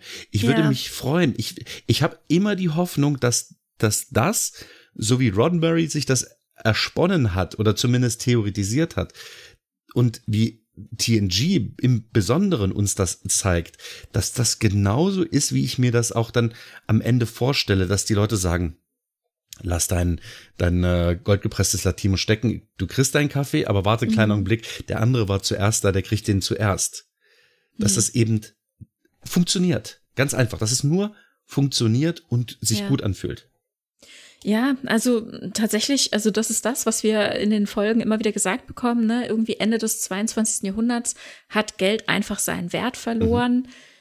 Mhm. Man arbeitet um der Gemeinschaft willen, das philosophische Soziale steht im Vordergrund. Es gibt mhm. eben nicht mehr den Reiz, für sich zu denken und irgendwelche Reichtümer anzuhäufen. Und das habe ich ja vorhin auch schon gesagt, dieses, dass es dann halt kein Interesse mehr daran gibt, ne, Luxusgüter zum Beispiel anzuhäufen, weil man damit eben auch keinen Status mehr ähm, mhm. zeigt oder gar keine Prestige mehr damit erringt. Ne? Weil, weil alle wirklich fühlen, äh, gleich zu sein mhm. oder gleiche Chancen haben zu können. Du sagtest gerade, und das hörte sich so ein bisschen anders an, als, als du es wahrscheinlich versuchtest hattest zu senden, für sich zu denken. Und dann habe ich gedacht, oh ja, es könnte sein, dass die Leute tatsächlich gar nicht mehr den Antrieb haben. Also es gibt äh, einen, einen Comic äh, oder beziehungsweise einen, einen Film, da wird die Menschheit als fetter, also wirklich fett, fett gefressene Menschen im Weltall in so äh, liegen, liegen die da und fahren durch die Gegend und fliegen in Raumschiffen und so. Wally. Genau, Wally, genau. Also nee, ja, aber hieß er? Wally hieß er tatsächlich, mhm. der Film, ne? Genau. Diese Menschen sind auch total überfordert, die müssen halt auch nicht mehr denken. Mhm. Die werden halt rundum bespaßt. Es könnte halt sein, dass sich diese Utopie tatsächlich in diese Richtung bewegt, weil, und das kam da eben wieder in, ins Gedächtnis, weil du eben sagtest, die Menschen müssen nicht an sich denken oder vielleicht gar nicht mehr denken. Und dann stellt sich die Frage, funktioniert dann Wirtschaft, also unter Personen überhaupt noch, wenn die keinen Anreiz haben, Geld beispielsweise, keinen Anreiz haben, etwas Besonderes zu schaffen. Picard macht naja. es trotzdem, ne? Ja, naja, und das ist ja auch genau das, was wir in jeder Möglichkeit immer wieder äh, zeigen. Also was er zum Beispiel Lilly ja in First Context sagt, ne?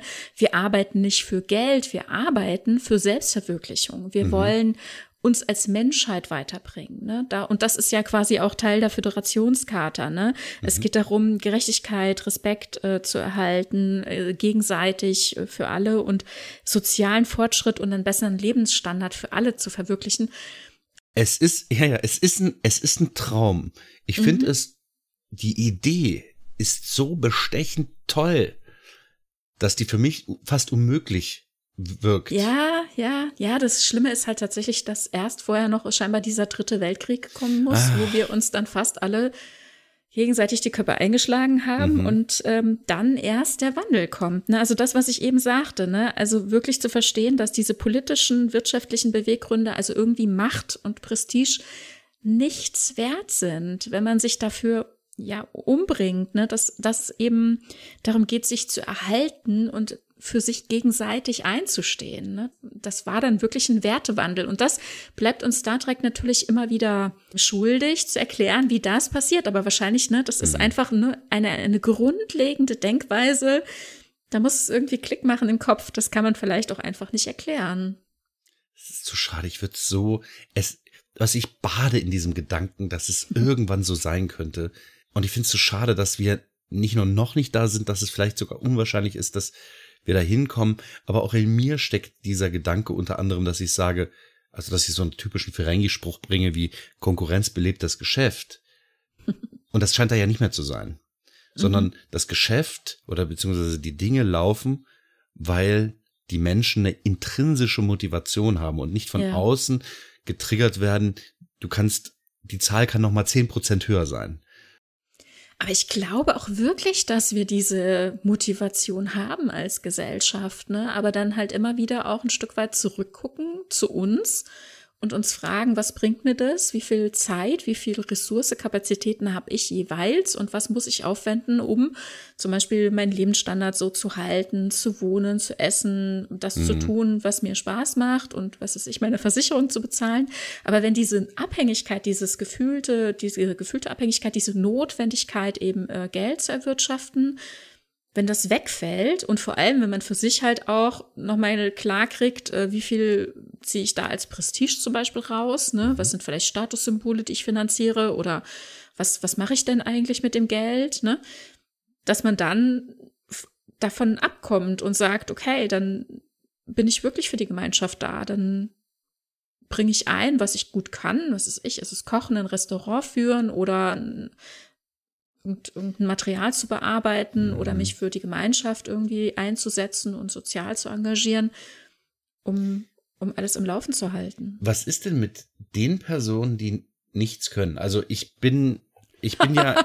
ich, okay, ich glaube nicht, dass irgendjemand gar nichts, nichts kann. Das glaube ich nicht. Ah, also ich, vielleicht leide ich auch unter diesem Imposter-Syndrom, aber vielleicht ist es so. Ich bin ja Vertriebsaußendienstler, Medizinprodukteberater. Aber faktisch, was kann ich denn? Ich spreche mit Menschen, um mhm. die aufzuklären und so weiter.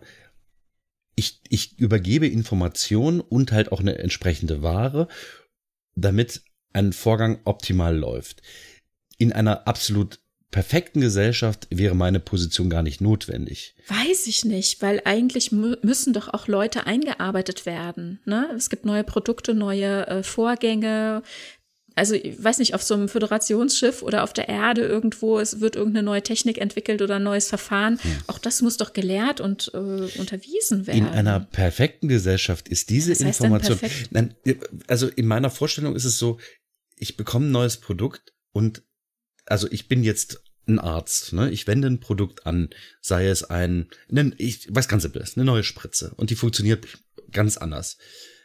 Ich bekomme diese Information, wie das Produkt funktioniert, super easy erklärt. Und es ist super einleuchtend. Das ist für mich mhm. das optimale, nicht nur Produkt, sondern das, die, die, optimale Gesellschaft, in, in der sowas funktioniert. So, ich bekomme das, okay, ich muss das anwenden, Hypospray so und so. Ich drücke jetzt nur noch das Knöpfchen, alles klar, und dann wird das verabreicht. Ich muss halt nur noch wissen, welches Material reinkommt und so weiter. Aber das ist jetzt, das ist nicht meine Produktaufgabe, mhm. sondern das ist dann halt der Pharmaref, der da vorbeikommt. So. ähm, und ich bin aus dieser Nummer raus, ich müsste halt höchstens diesen, den Chirurgen, den Anwender motivieren, das zu tun. Ich versuche nur, mich in diese Situation hineinzudenken, wo dieses, diese, dieser Datenfluss, dieser Informationsfluss ganz optimal ist, dass meine Funktion gar nicht mehr notwendig ist. Ja? Und ich, mhm. ich, ich will mich da jetzt nicht rausreden. Ne? Ich will, ich, aber möglicherweise gibt es diese Situation.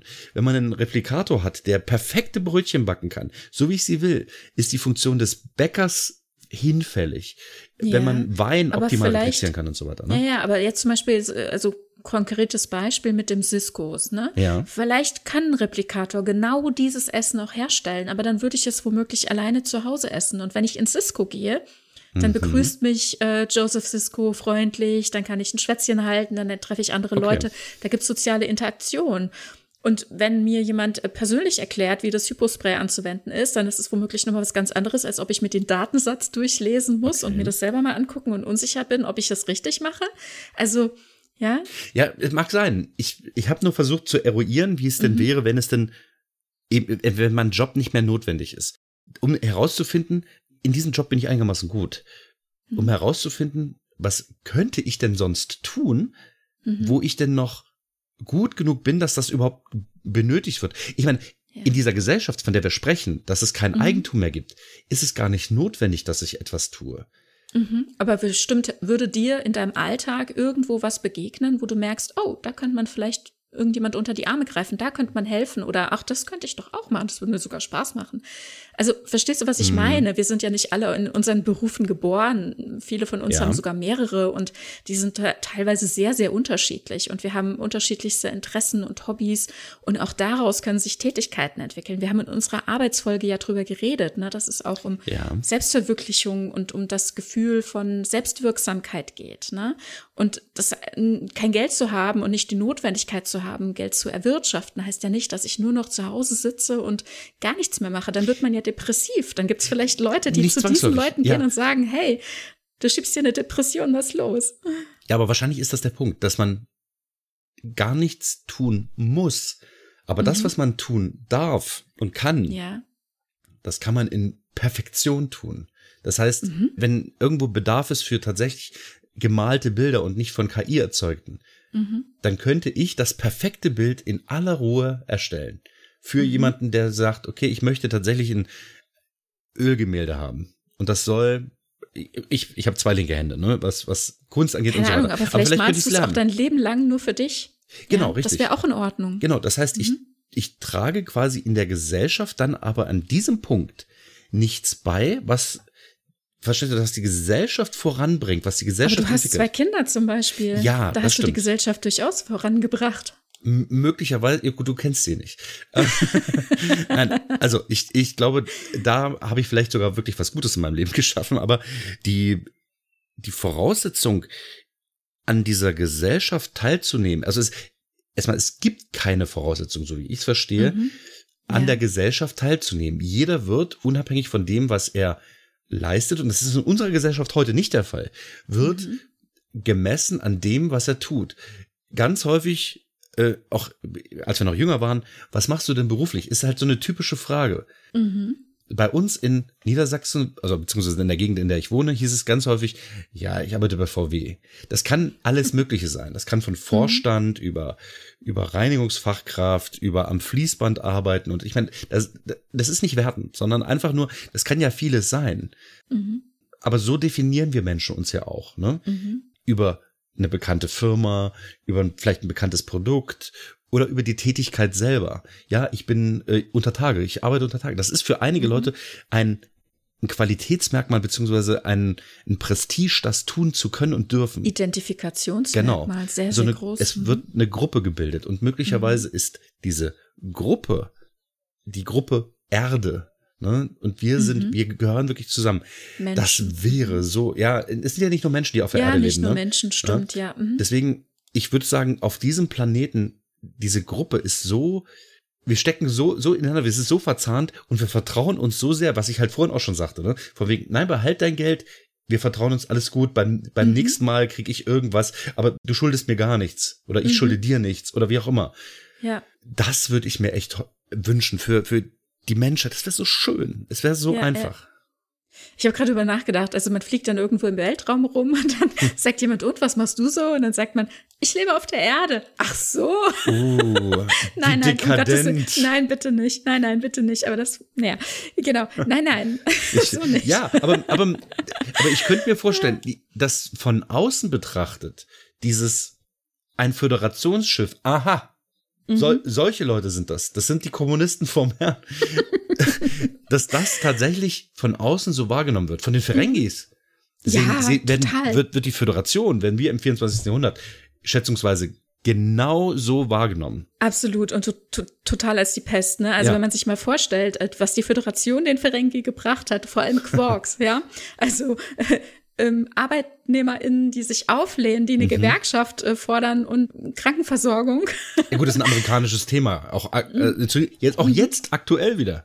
Mhm. Ja, momentan, ja, ja. Äh, während wir hier aufnehmen, wird gerade in den Staaten gestreikt. Jetzt gerade wieder die äh, Gewerkschaft, äh, die der, der ähm, Autorenschaft, Autorenschaft mhm. genau, ich, ich weiß gar nicht, die heißt AD irgendwie, aber ist halt wurscht. Die streikt gerade und das wird in den Augen der Amerikaner ja so ein bisschen auch so kommunistisch wahrgenommen. Die Amis sind ja selbst halt auch so ein bisschen Ferengi-mäßig. Aber also ich will halt niemand über, also nicht alle über einen Kamm scheren, aber generell ist in den Staaten das halt ein ganz großes Thema oder ein Unthema vielleicht, äh, Gewerkschaften und so weiter. Und schön aufgegriffen eben in diesen Folgen mit dem, mit der Gewerkschaftsbildung im Quarks. Ne? Na gut, also vielleicht gucken wir noch mal ein bisschen weiter. Also wir haben so ein bisschen drüber nachgedacht über die Notwendigkeit in Star Trek. Inwieweit ist denn Geld notwendig? Also auf der Erde ja scheinbar gar nicht, ne? Das haben mhm. wir gesagt. Auf anderen Planeten gibt es Geld oder auch äh, ja, Vertreter von jeder denkbaren Spezies. Es reisen ja auch Menschen rum, die irgendwie Geld machen und äh, Sachen verkaufen oder mhm. kaufen. Das gibt es ja auch. Das heißt, wenn man mal in einer Folge jemanden hört oder sieht, der jetzt gerade was verkauft oder kauft mit Geld, heißt es ja noch lange nicht, dass es auf dieser, auf diesem Planeten gang und gäbe ist. Aber wir hören zum Beispiel von Janeway, dass Tuvok seine Meditationslampe bei so einem vulkanischen Meister gekauft hat und als der erfuhr, dass sie halt bei der Sternflotte sind, dann hat sie gleich das Doppelte gekostet. das fand ich ganz nett irgendwie. Und dann hatte ich ja schon gesagt, wir erleben auch immer wieder die Unbeholfenheit im Umgang mit Geld. Das sehen wir bei Janeway, wenn sie auf irgendeinem so Delta-Quadrantenmarkt irgendwas kauft ja. oder so, ne? Oder bei vielen anderen auch. In Lower Decks wird es ja dann immer ganz gerne auch nochmal mit einem Augenzwinkern begleitet, mhm. ne? Nochmal so den Finger drauf zu halten, auch auf diese Unstimmigkeiten, die uns seit Jahrzehnten bewegen dass dann äh, zum Beispiel auf dieser äh, Berufsmesse ne, die, die Sternflotte äh, so einen Stand hat und Bäumler und Mariner müssen das vertreten und dann kommen dann lauter so Leute sagen, ey, das seid ja ihr, ihr ohne Geld und wie geht denn das bei euch? Und das furchtbar. Ihr arbeitet ja nur für die Ideale und da habe ich nichts mit zu tun und so weiter. Und ähm, das wird dann immer mal so ganz schön thematisiert, ne? Ja, so, ach, ihr und eure Sekte, ne? Man kriegt dann den, man kriegt dann den Stempel aufgedrückt, ja. Genau, genau. Ja. Und wie gesagt, dann immer wenn halt Leute aus der Vergangenheit da sind oder unsere Zukunftsleute in unsere mhm. Gegenwart reisen, dann gibt's mal wieder so schöne Momente. Und dann frage ich mich halt immer wieder, wie wird denn eigentlich Geld inszeniert? Also heutzutage ist es ja eher so, dass man dann äh, zum Beispiel in, in Filmen oder in Serien, wie man das so darstellt. Ne? Man muss es ja nicht unbedingt mit viel, ich sag mal, Goldschmuck oder so plakativ darstellen. Es gibt ja auch einfach so die Inszenierung von Räumlichkeiten. Ne? Dann sind es meistens große Räume. Mhm. Da hat man dann den Luxus für leere Flächen, ja.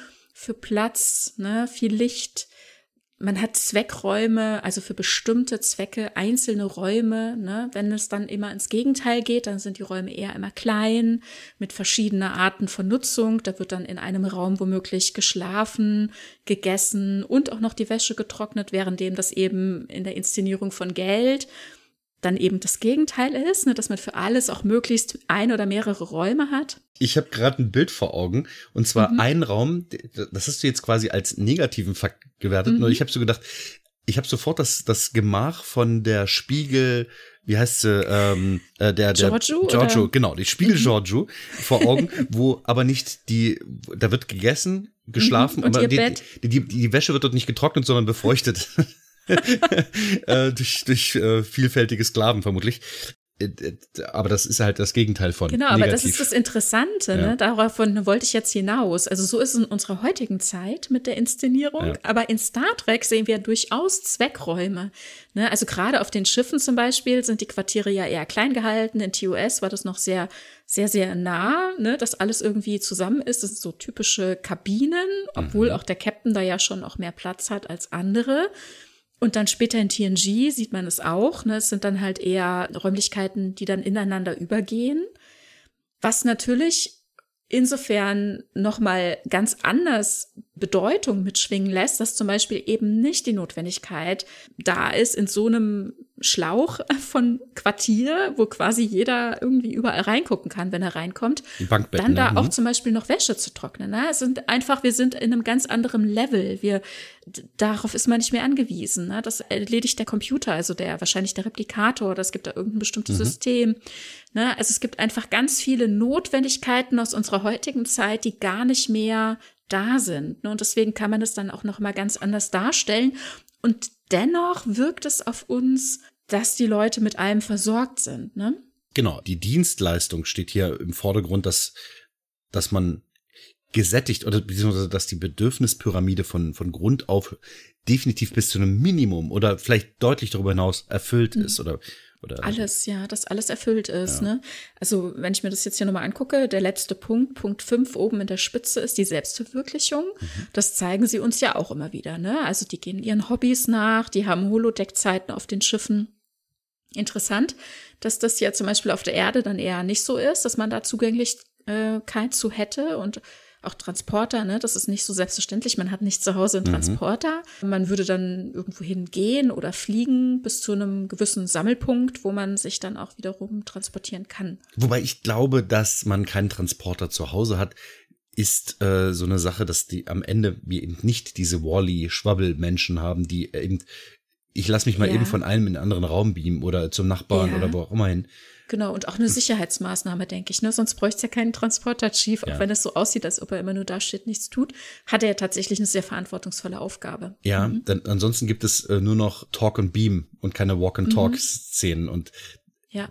das Drehbuch äh, wäre halt dahin, wenn man, wenn man ja, überall Transport, auch, aber, Trans mhm, mhm. Transport, Transporter, wenn überall Transporter wären, ja. Auf den Schiffen ist aber dennoch, und ich meine, das ist halt der militärische Aspekt. Das ist, glaube ich, mhm. kein Eigentumsaspekt. Die Captain hat ein deutlich größeres Quartier mhm. als die anderen Offiziere und möglicherweise, ich habe da jetzt auf der Voyager beispielsweise keine Bankbetten gesehen, aber gab es die vielleicht auch? Ich weiß es nicht. Aber auf jeden mhm, Fall haben die anderen halt nicht annähernd so große Quartiere, mhm. was aber möglicherweise diesen militärischen Aspekt zeigt. Auf einem U-Boot beispielsweise, was ja halt auch mal diese Parallele äh, aufmacht, mhm. oder beziehungsweise andersrum, äh, Star Trek macht diese U-Boot-Parallele auf, ist, dass das Captains Quartier, die Captains Kajüte wahnsinnig klein ist, aber alle anderen der Unteroffiziere beispielsweise sind noch kleiner, geschweige denn der Mannschaften, die haben halt wirklich nur ein Bett, was sie sich mit anderen teilen. Und das wird eben an dieser Stelle, glaube ich, wiedergegeben und zeigt eben nicht den Besitz- und Eigentumsanspruch, sondern mhm. da ist es tatsächlich das, was am Revers steckt, nämlich die Punkte Captain äh, oder Erstoffizier oder was auch immer. Also ich meine, dann ist es halt sicherlich so, dass das ist auf der Enterprise jetzt nicht der Fall gewesen. Das haben wir ja mal nachgeschaut, dass der was Captain denn? nicht sein, sein Quartier direkt neben der Brücke hat, was ich plausibel fände.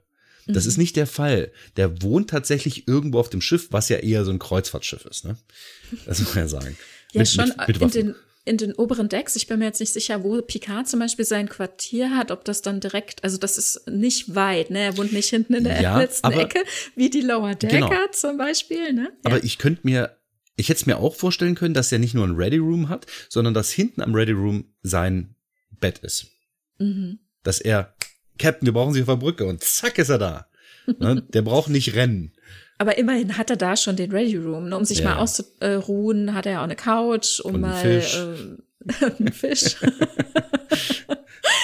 äh, ja, das ist, ein Replikator, wichtig. dann kann er das tauschen, Ach ja, kann er und eine Brot Toilette. ins Wasser schmeißen, Stimmt. Und eine, eine Toilette und äh, ja, seinen Arbeitsplatz, ne? Gut, das weiß man nicht so ganz genau, ob das wirklich eine Toilette ist. Es ist halt ein Raum, in den sonst niemand hier reingeht. Ja, das ist nicht ganz klar.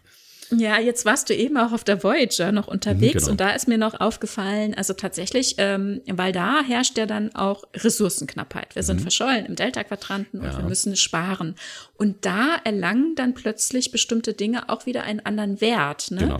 Replikatoreinheiten werden dann zum Beispiel verwettet ne? für das eigene Amüsement auf dem Holodeck. Ja. Äh, ist es dann plötzlich ein Wetteinsatz. Wo Wobei da immer mitschwingt, wenn ich jetzt meine Replikatoreinheiten für die nächsten zwei Wochen verwette. muss ich dann verhungern? Nee, irgendwas kann man da noch essen, aber es genau. wird nicht lecker. Pumpe, Nein, dann muss man Pumpe das essen, was, was Nilix kocht. Uh, naja, gut. Nee, gut, dann gibt's halt Leona-Wurzeldurchfall.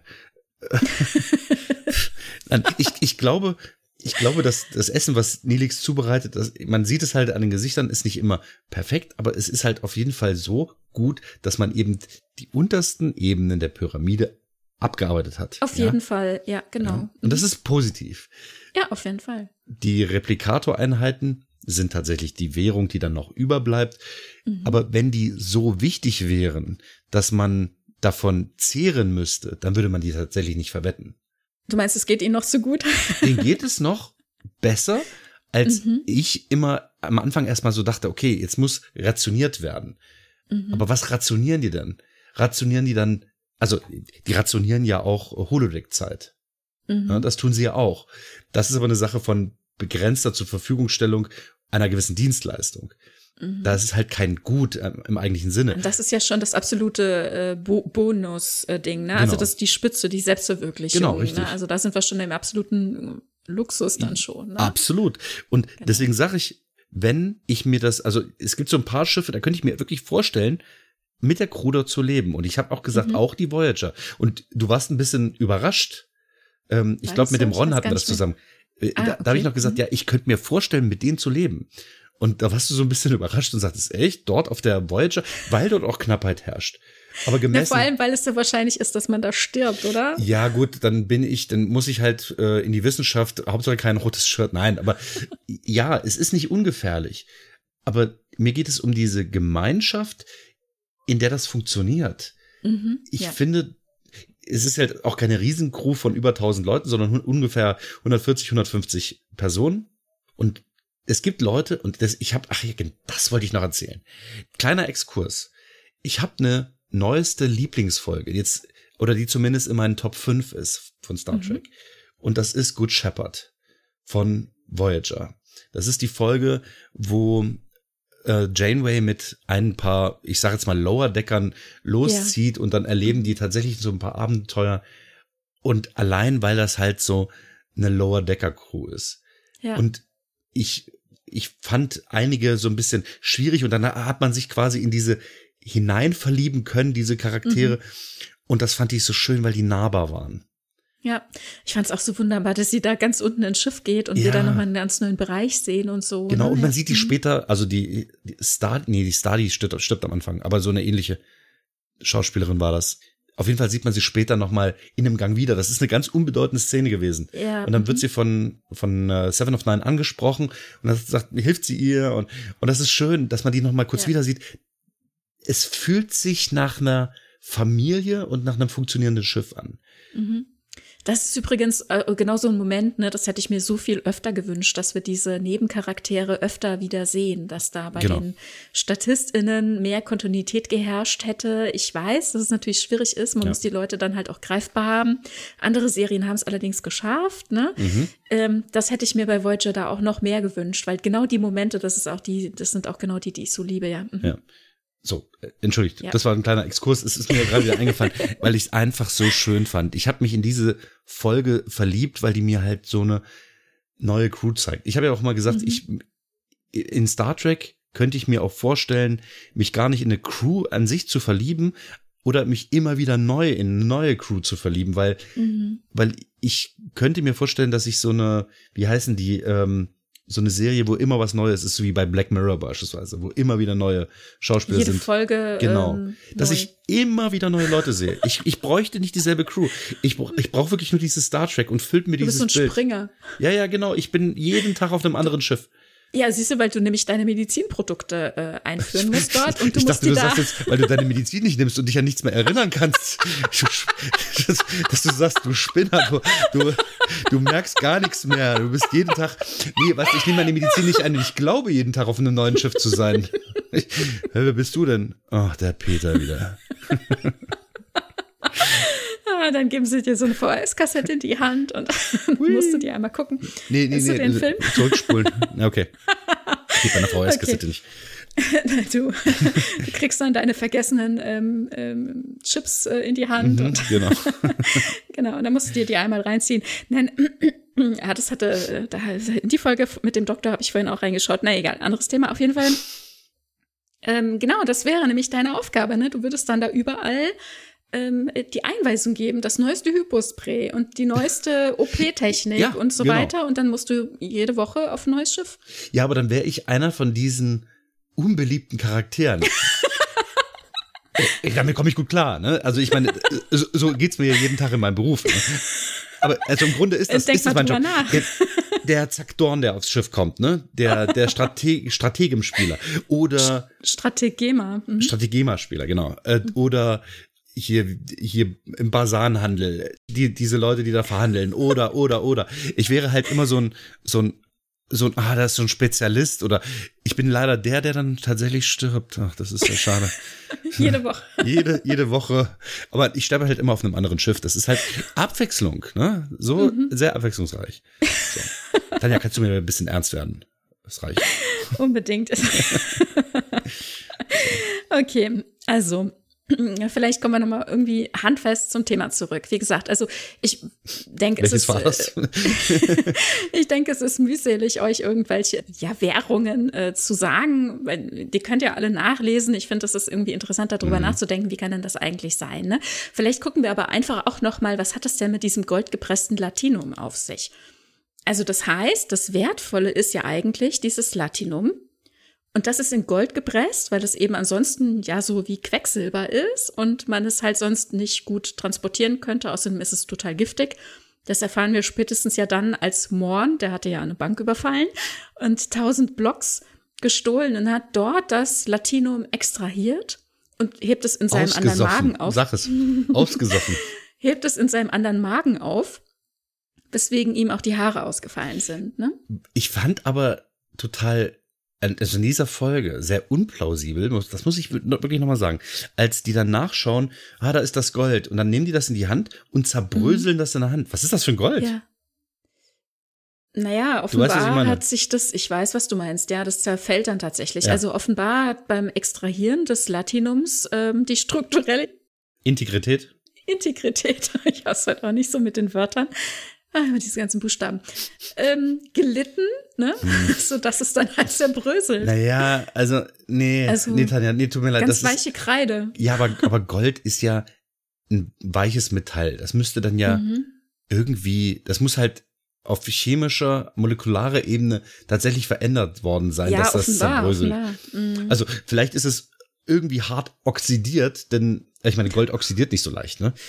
Aber gut, also, also es, ja, es wird zerbröselt, man, man, man, mhm. bricht das auf. Ich meine, das würde mit Gold auch ja. nicht funktionieren, aber gut. Es ist halt eine schöne Inszenierung, ja, genau. dass mit diesem Material, was nicht mehr in Ordnung ist, ne? Richtig. Weil sonst wird uns es ja wirklich wie, wie wird uns gezeigt wie Goldbarren, ne? Und Quark schlägt ja. die ja auch gerne aneinander und hört sich genau. dann den genau. Klang an, ob das in Ordnung ist, ne? So wie wenn man drauf Auf beißt, beißt, ne? Ja. Genau.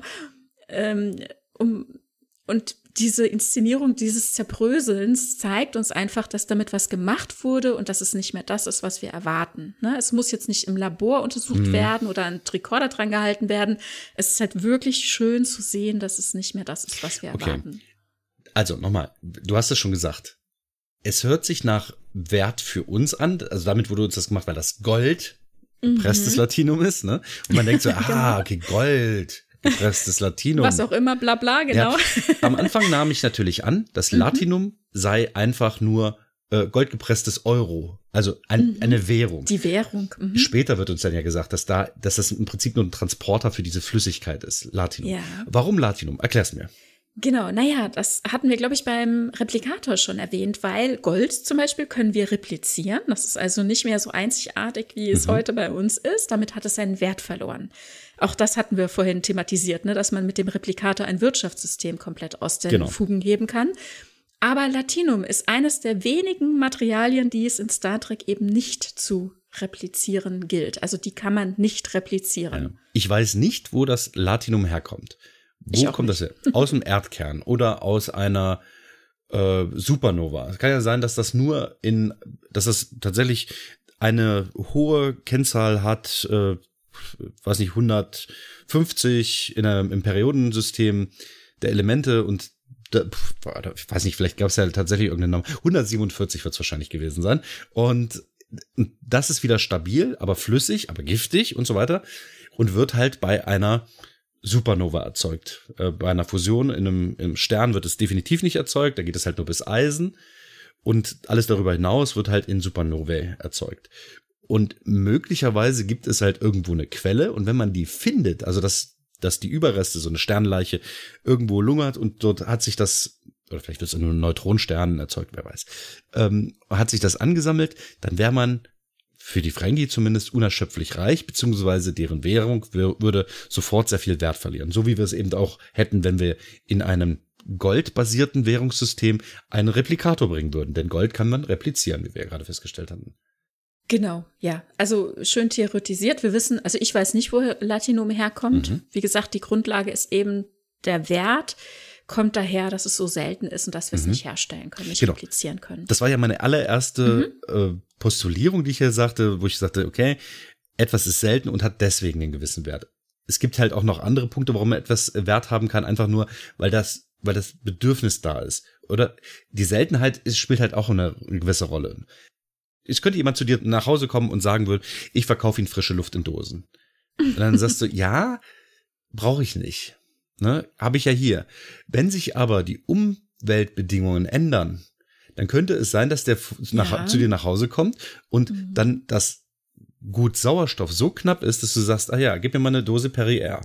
Was wir die letzten drei Jahre ja durchaus auch erlebt haben auf dieser Erde, ja. Ja, mhm. eben. Ja. Und ein so freies Gut wie Sauerstoff oder beziehungsweise unsere Atemluft könnte tatsächlich einen gewissen Wert bekommen, wo wir jetzt heute sagen, wer würde denn für Luft Geld ausgeben? Für mhm. Filter geben wir ja schon Luft aus. Äh, für Filter geben wir Luft aus. Für Filter geben wir ja schon Geld aus. Ne? Aber ähm, für Luft würden wir das halt jetzt momentan noch nicht tun. Aber diese Situation ja. könnte sich tatsächlich ändern, so wie wenn wir einen Replikator in ein System reinbringen, wo es vorher noch nicht war und der Preis sinkt, könnte es sein, dass wenn ein Gut wegfällt oder knapper wird, dass dann der Preis steigt oder überhaupt erstmal zum Tragen kommt, dass man sagt, okay, du darfst in diesem Reservat leben, in dem viele Bäume sind, wenn du so und so viel Geld auf den Tisch legst. Hm. Na, so wie wir in einem gewissen Wirtschaftsraum oder in, in einem Urlaubsgebiet nur dann reisen, wenn wir entsprechend ablöhnen. Das muss man ja auch sagen. Ne? Du mhm. wirst halt nicht von den Leuten oder von, dem, von dem, von dem ja. Hotel bedient oder, oder dort wohnen gelassen, wenn du das nicht, wenn du einen gewissen Gegenwert gibst. Es ist knapper, Urlaub, das Gut Urlaub, ne, die Dienstleistung ist knapper als, als die entsprechende Gegenleistung in der entsprechenden Währung.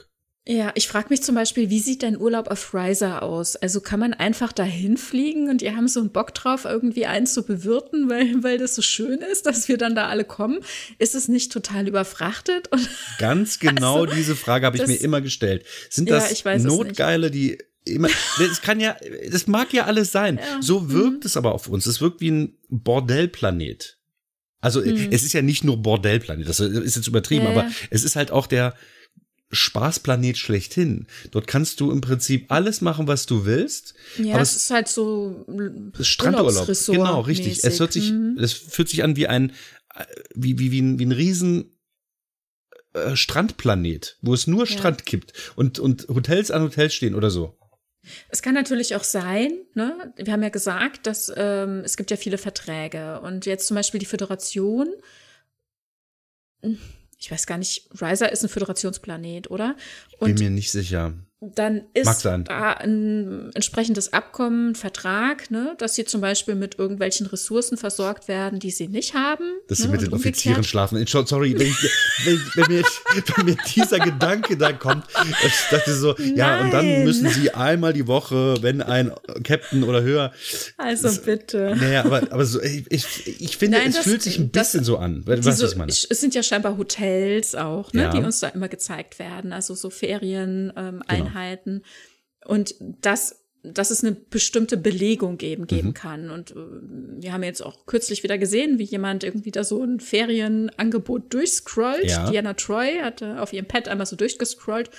Und wenn man da dann klickt und dann steht dann da Riser, ist gerade Belegung mhm. äh, orange, ne? Also es sind noch ein paar Zimmer zu haben. Kannst dich anmelden oder du listest und äh, fliegst im Zweifel hin und hast Pech, dann ist alles schon ausgebucht. Also das wäre vielleicht mhm. was, ne? Dass es eben so einen gewissen äh, Austausch gibt an Ressourcen, was auch immer die brauchen. Ich weiß es nicht, vielleicht haben die kein Dilithium oder ich weiß es nicht, ja. Ja, ich, ich stelle es mir nur gerade schwierig vor. Warum gibt es nicht Leute, die dann sagen, ach, ich lebe einfach auf Riser? Wozu sollte ich? Das kann ich? ja sein. Ja. Kann ja sein, dass man dann dahin zieht. Dann muss man halt auch zu deren Konditionen dort leben. Ich weiß ja nicht, wie deren Rechtssystem aussieht ja, okay. oder was auch immer. Ne? Ja, also gut, natürlich da hast du recht. Natürlich, klar, ja. das habe ich jetzt nicht bedacht, dass man als Föderationsbürger dann da hinkommt und sein, sein Erden, Föderationsleben auf Riser lebt. Das kann sein, dass es das nicht gibt. Das Eben, ja. ja. Also natürlich ist man Föderationsbürger. Ne? Also jetzt zum Beispiel äh, hatten wir auch schon lang und breit drüber gesprochen, dass die ähm, amerikanischen Ureinwohner, die damals ähm, ausgewandert waren und dann auf einem Planeten sich angesiedelt haben, mhm. wo die mhm. Cardassianer Anrecht erhoben haben bei der Grenzverschiebung ja. äh, mit den Verhandlungen äh, da nach der Belagerung von Bajor, ne? Siebte Staffel TNG und dann mh, hm, haben die ja unterschrieben und haben gesagt, okay, wir geben unsere Föderationsbürgerschaft ähm, auf und bleiben auf diesem Planeten wohnen und unterliegen jetzt kardassianischem Recht. Ist in Ordnung. Und wir wissen, wenn uns was passiert, wenn hier irgendwelche Unstimmigkeiten sind, ihr seid nicht für uns zuständig, ihr kommt dann auch nicht, ne? Ja, im Menschsein heißt ja nicht Föderationsbürger zu sein. Ne? Das haben die halt frei gewählt. Ja. Aber das hat halt jetzt auch nichts mit Eigentum zu tun, aber zumindest mit Besitz des Landes auf diesem Planeten.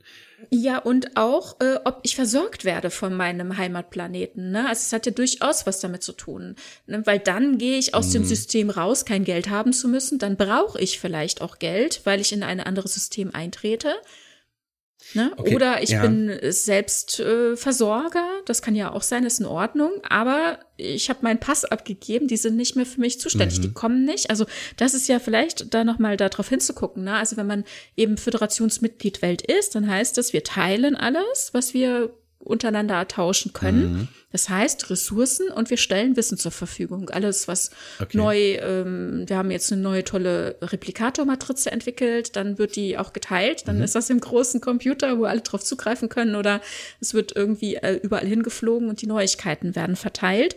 Und man ist eben auch ähm, man hat sich gegenseitig, das finde ich auch noch einen wichtigen Punkt, das sich auch nochmal fair zu gewärtigen, ähm, wie sagt man? Oh Gott. Vergegenwärtigen. Ähm, eben jenes, dass man sich gegenseitig ja auch den Frieden erklärt. Ne? Es ist natürlich auch ähm, eine tolle, ein tolles Abkommen, ja. gegenseitig äh, sich nicht anzugreifen. Im Gegenteil, sich sogar gegenseitig zu unterstützen, wenn es zu einem Konflikt kommt. Ne? Das ist ja wirklich eine sehr, sehr wichtige Komponente ja. daran. Als du das gerade erklärt hast, ist mir eine Parallele aus dem, nicht Geschichts-, sondern aus dem Lateinunterricht tatsächlich mir in Gedanken gekommen. Es hört sich, das, was du sagtest, ähnlich an wie im Römischen Reich, nur, nur umgekehrt. Und das, ja eben genau, das ist, es hört sich so an, als wenn das so Exklaven oder oder wie auch immer sind, im Römischen Reich war es so, wenn du römischer Bürger warst, deswegen war das auch mhm. einer meiner Gründe, ne? Als römischer Bürger musstest du keine Steuern zahlen, wenn ich recht Erinnerung habe. Als, als Römer warst du eben von diesen Steuern befreit, aber als, wie, wie hieß das, als, also diesen außenliegenden Regionen, die besetzt waren, die waren steuerpflichtig. Und hier hört sich's ähnlich an, nur andersrum, wenn du Teil der Föderation bist, wir helfen uns mhm. gegenseitig, aber du bekommst von uns. Aber wenn du jetzt beispielsweise einen Planeten kolonisierst, das sind ja meistens immer nur wenige hundert Menschen, warum auch immer, ganzen Planeten, aber sei es drum, ne? Äh, besiedelst du diesen Planeten und bekommst Technologie und dann baust du dir deinen Computer, der, der dich beherrscht und der dann die rote Stunde ausruft. Nein, es wird und dann kommt alle, alle, jedes Jahrhundert mal jemand vorbei und guckt genau. mit dem Rechten. und sagt so, oh, das, da müssen wir aber was ändern. Nein, weil ich so, das, Entschuldigung, dass das aus meinem Gehirn kam. Aber dann entwickelst du dich dann halt äh, eigenständig, hast halt möglicherweise deine eigene Regierung, die aber Teil der Föderation ist, also mhm. äh, wie so eine Art Republik. Ähm, ja. so, so ein kleiner Teilstaat, der Teil des großen Föderationsstaates ist. Ja? Mhm. Nur eben nicht mit diesem Vorzeichen, du schuldest der Föderation, sondern die Föderation schuldet dir Schutz und wenn ihr dann soweit ja, seid, können wir gegenseitig ja, ich möchte noch mal das Bild ein bisschen ändern. Also ja, auf jeden mhm. Fall, ja, aber lass uns die das Bild ein bisschen ändern, also mhm. die Wortwahl ein bisschen ändern. Nicht ähm, die Föderation schuldet dir oder wir bekommen von der Föderation. Mhm. Wir sind ja Teil der Föderation. Ja. Also wir alle geben uns gegenseitig mhm. Friedensabkommen, Unterstützung im Konfliktfall, mh, mm, Ressourcen an Wissen und Material. Mhm. Ja, wir geben uns gegenseitig und nicht die Föderation gibt dieser Kolonie. Die mhm. Kolonie oder der Planet ist Föderationsmitglied. Und also manchmal vergessen wir das, glaube ich, immer, wenn wir irgendwo Mitglied sind oder Teil einer Gemeinschaft, sei es äh, als Bürger in, in, im Land oder wie auch immer. Wir vergessen, glaube ich, immer manchmal so ein bisschen, dass es nicht die anderen sind, ne, wir mit denen und die gegen uns oder für uns, sondern dass wir alle Teil der Gemeinschaft sind. Und vielleicht ist das der Punkt, ne, den es im Ende 22. Jahrhundert ähm, ja. gebracht hat, äh, darüber nachzudenken. Ich bin halt zu tief in diesem Ferengi-Business drin. Ich bin, ich bin halt leider in diesem kapitalistischen System groß geworden und, äh, und lebe da drin und arbeite da drin, wie, wie halt alle. Aber und in diesem Abend betest du die nächsten genau, zehn den Erwerbsregeln Nagus, runter. Ja, ja, so, genau. Nein, aber es und ist, den Nagus an. Äh, ja, ja, eben, es ist, also mein großer Nagus ist äh, tatsächlich ein bisschen jünger als ich. Ähm, aber es ist tatsächlich so, dass ich Schwierigkeiten habe, mich in diese Situation der Föderation hineinzudenken.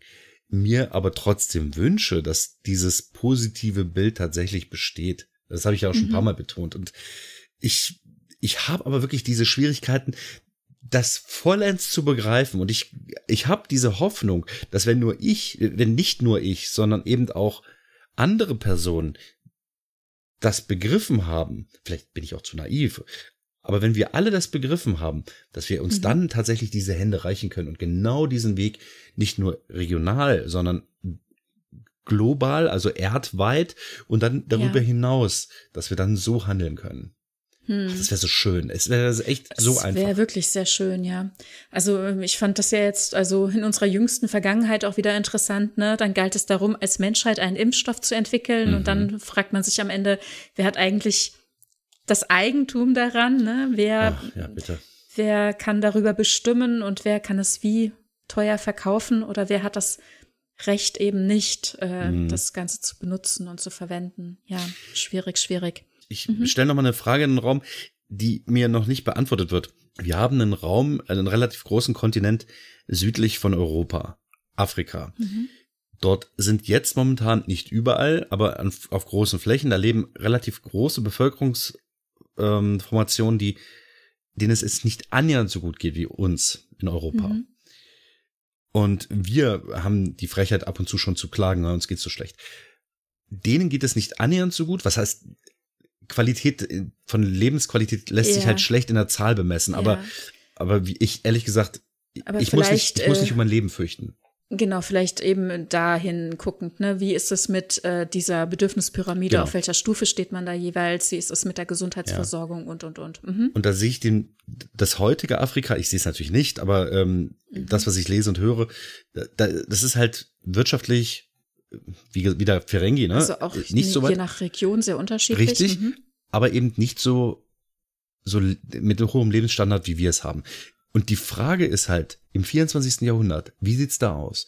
Mit der Replikatortechnik mhm. müsste dieses, dieser Nachteil von Nahrungsmittelknappheit eigentlich aus dem Weg geräumt sein, oder sehe ich das falsch? Ja, und zusätzlich haben wir auch das Wetterkontrollsystem. Oh ja, genau. Ne? Damit dürfte wirklich sehr, sehr viel Leid auf der Erde auch ähm, mhm. im Griff sein. Ne? Also genau. ähm, Naturkatastrophen und vor allem große Dürren und so weiter dürften damit ja dann eingedämmt sein. Ich klopf auf Holz. Also das mhm. wäre schön, wenn nicht nur in unserem Blickfeld, sei es San Francisco, Paris, wo auch immer wir uns da gerade befinden, dass das dort schön und romantisch und kommt doch bitte in Ciscos. Mhm. Dass es eben nicht nur in diesen Zentren, die wir sehen, im, bei, in Ciscos, dass es dort gut und angenehm und schön ist, dass man gerne hinkommt und keine Repressalien befürchten muss und so weiter. Keine Piraten, die Bevölkerung bedrohen oder, oder kein Diktator da irgendwo sein eigenes Ding macht, sondern dass es den Leuten dort gut geht. Das hoffe ich.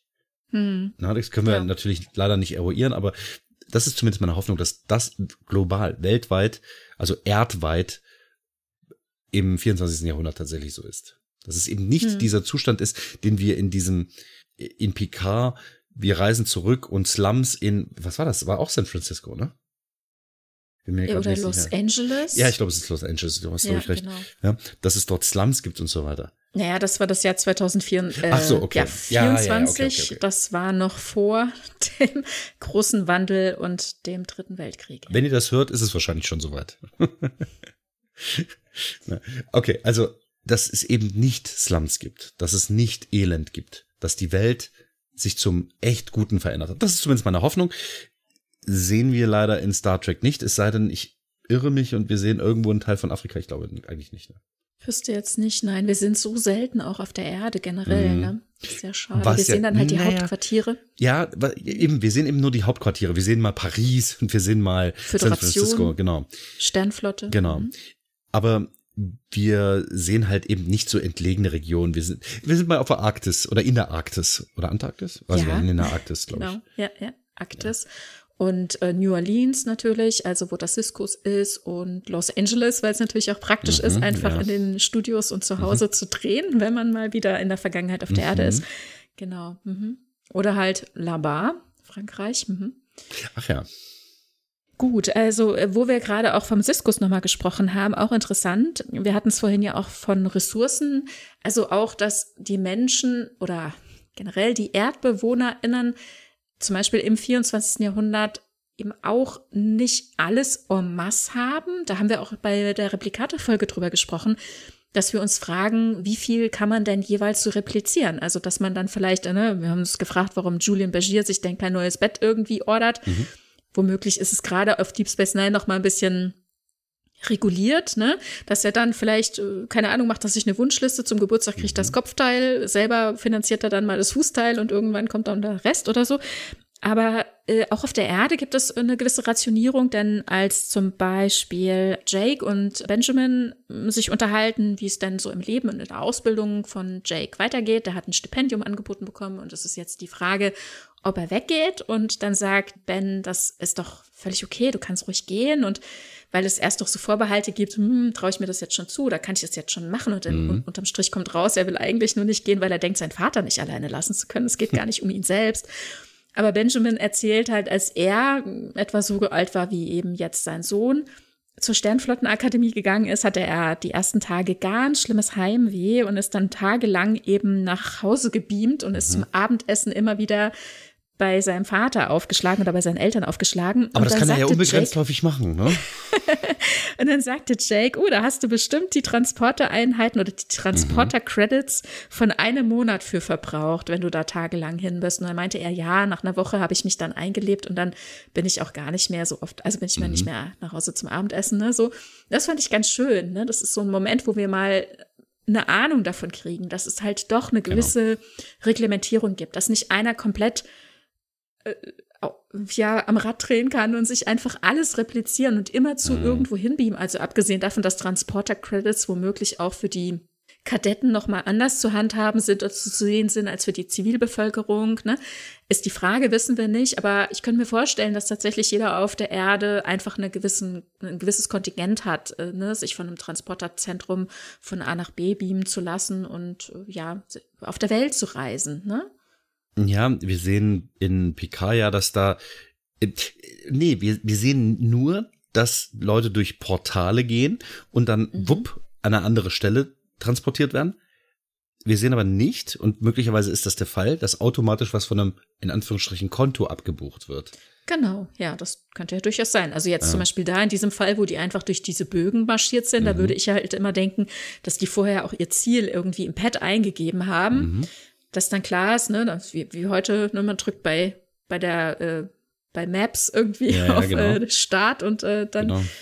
wird es dann halt eben abgebucht, ne? Genau, und man wird an die richtige Stelle auch äh, transportiert. Nee, dass man, weil man halt vorher eingegeben ja, genau. hat, ich will nach Hause oder ich will, was weiß ich, da und da zum, zum Transporterzentrum 355 ja. oder so oder Und da stellt sich, da stellt sich halt auch wirklich die Frage, warum gibt es immer diese heiß aussehenden Züge, die da durch die Gegend fahren. Und es gibt ja immer diese CGI diese und Map, Map, mhm. Map Paintings mit, mit ja. diesen Röhren und so weiter, wo ich sage, okay, das ich ist denke, wahrscheinlich die, die Zukunft, ja.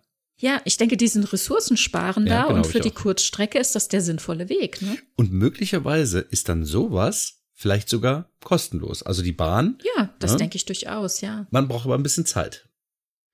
Es kommt drauf an, wie weit man fahren will. Ne? Es kommt drauf an, wo man hin will. Ich entschuldigt, wenn irgendwie viel Bahnfahrer unter den HörerInnen sind.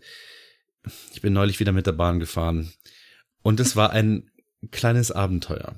Auf der anderen ja, Seite, ja, äh, wenn man mit einem eigenen Auto unterwegs ist, das hat auch so seine Vor- und Nachteile, wie ich jetzt auch kürzlich wieder erfahren habe. Aber es gibt halt so Dinge, die möglicherweise, also im 24. Jahrhundert, die aufwendiger sind, also Bahnfahren anstelle von Transporter, die dann möglicherweise nichts kosten im Vergleich eben zu diesen Transporter-Credits, die eben genannt worden sind. Mhm. Möglicherweise gibt es aber auch Jobs da, wo das inkludiert ist. Das sind jetzt alles Hypothesen, weil wir können überhaupt nichts davon ja. belegen. Aber wir sehen halt, dass viele Leute so scheinbar ganz routiniert durch diese Transporter schreiten. Auf der anderen Seite, wie du es auch sagtest, ne, möglicherweise Rekruten haben eben geringere Transportermöglichkeiten. Unklar, ne? Völlig ja. offen. Aber ich, was ich zu diesen Portalen, äh, zu die, diese Tore, durch ja. die man einfach geht und transportiert wird, nochmal sagen will, das war ja im Jahr 2399, meine ich. Oder war das schon 2401? Nee, das war noch 99. Das war mit und, Sash und äh, Dash Genau, und das war die erste, erste Staffel, genau. 99 genau. war das. Und äh, das war ja vorm Sternflottenhauptquartier.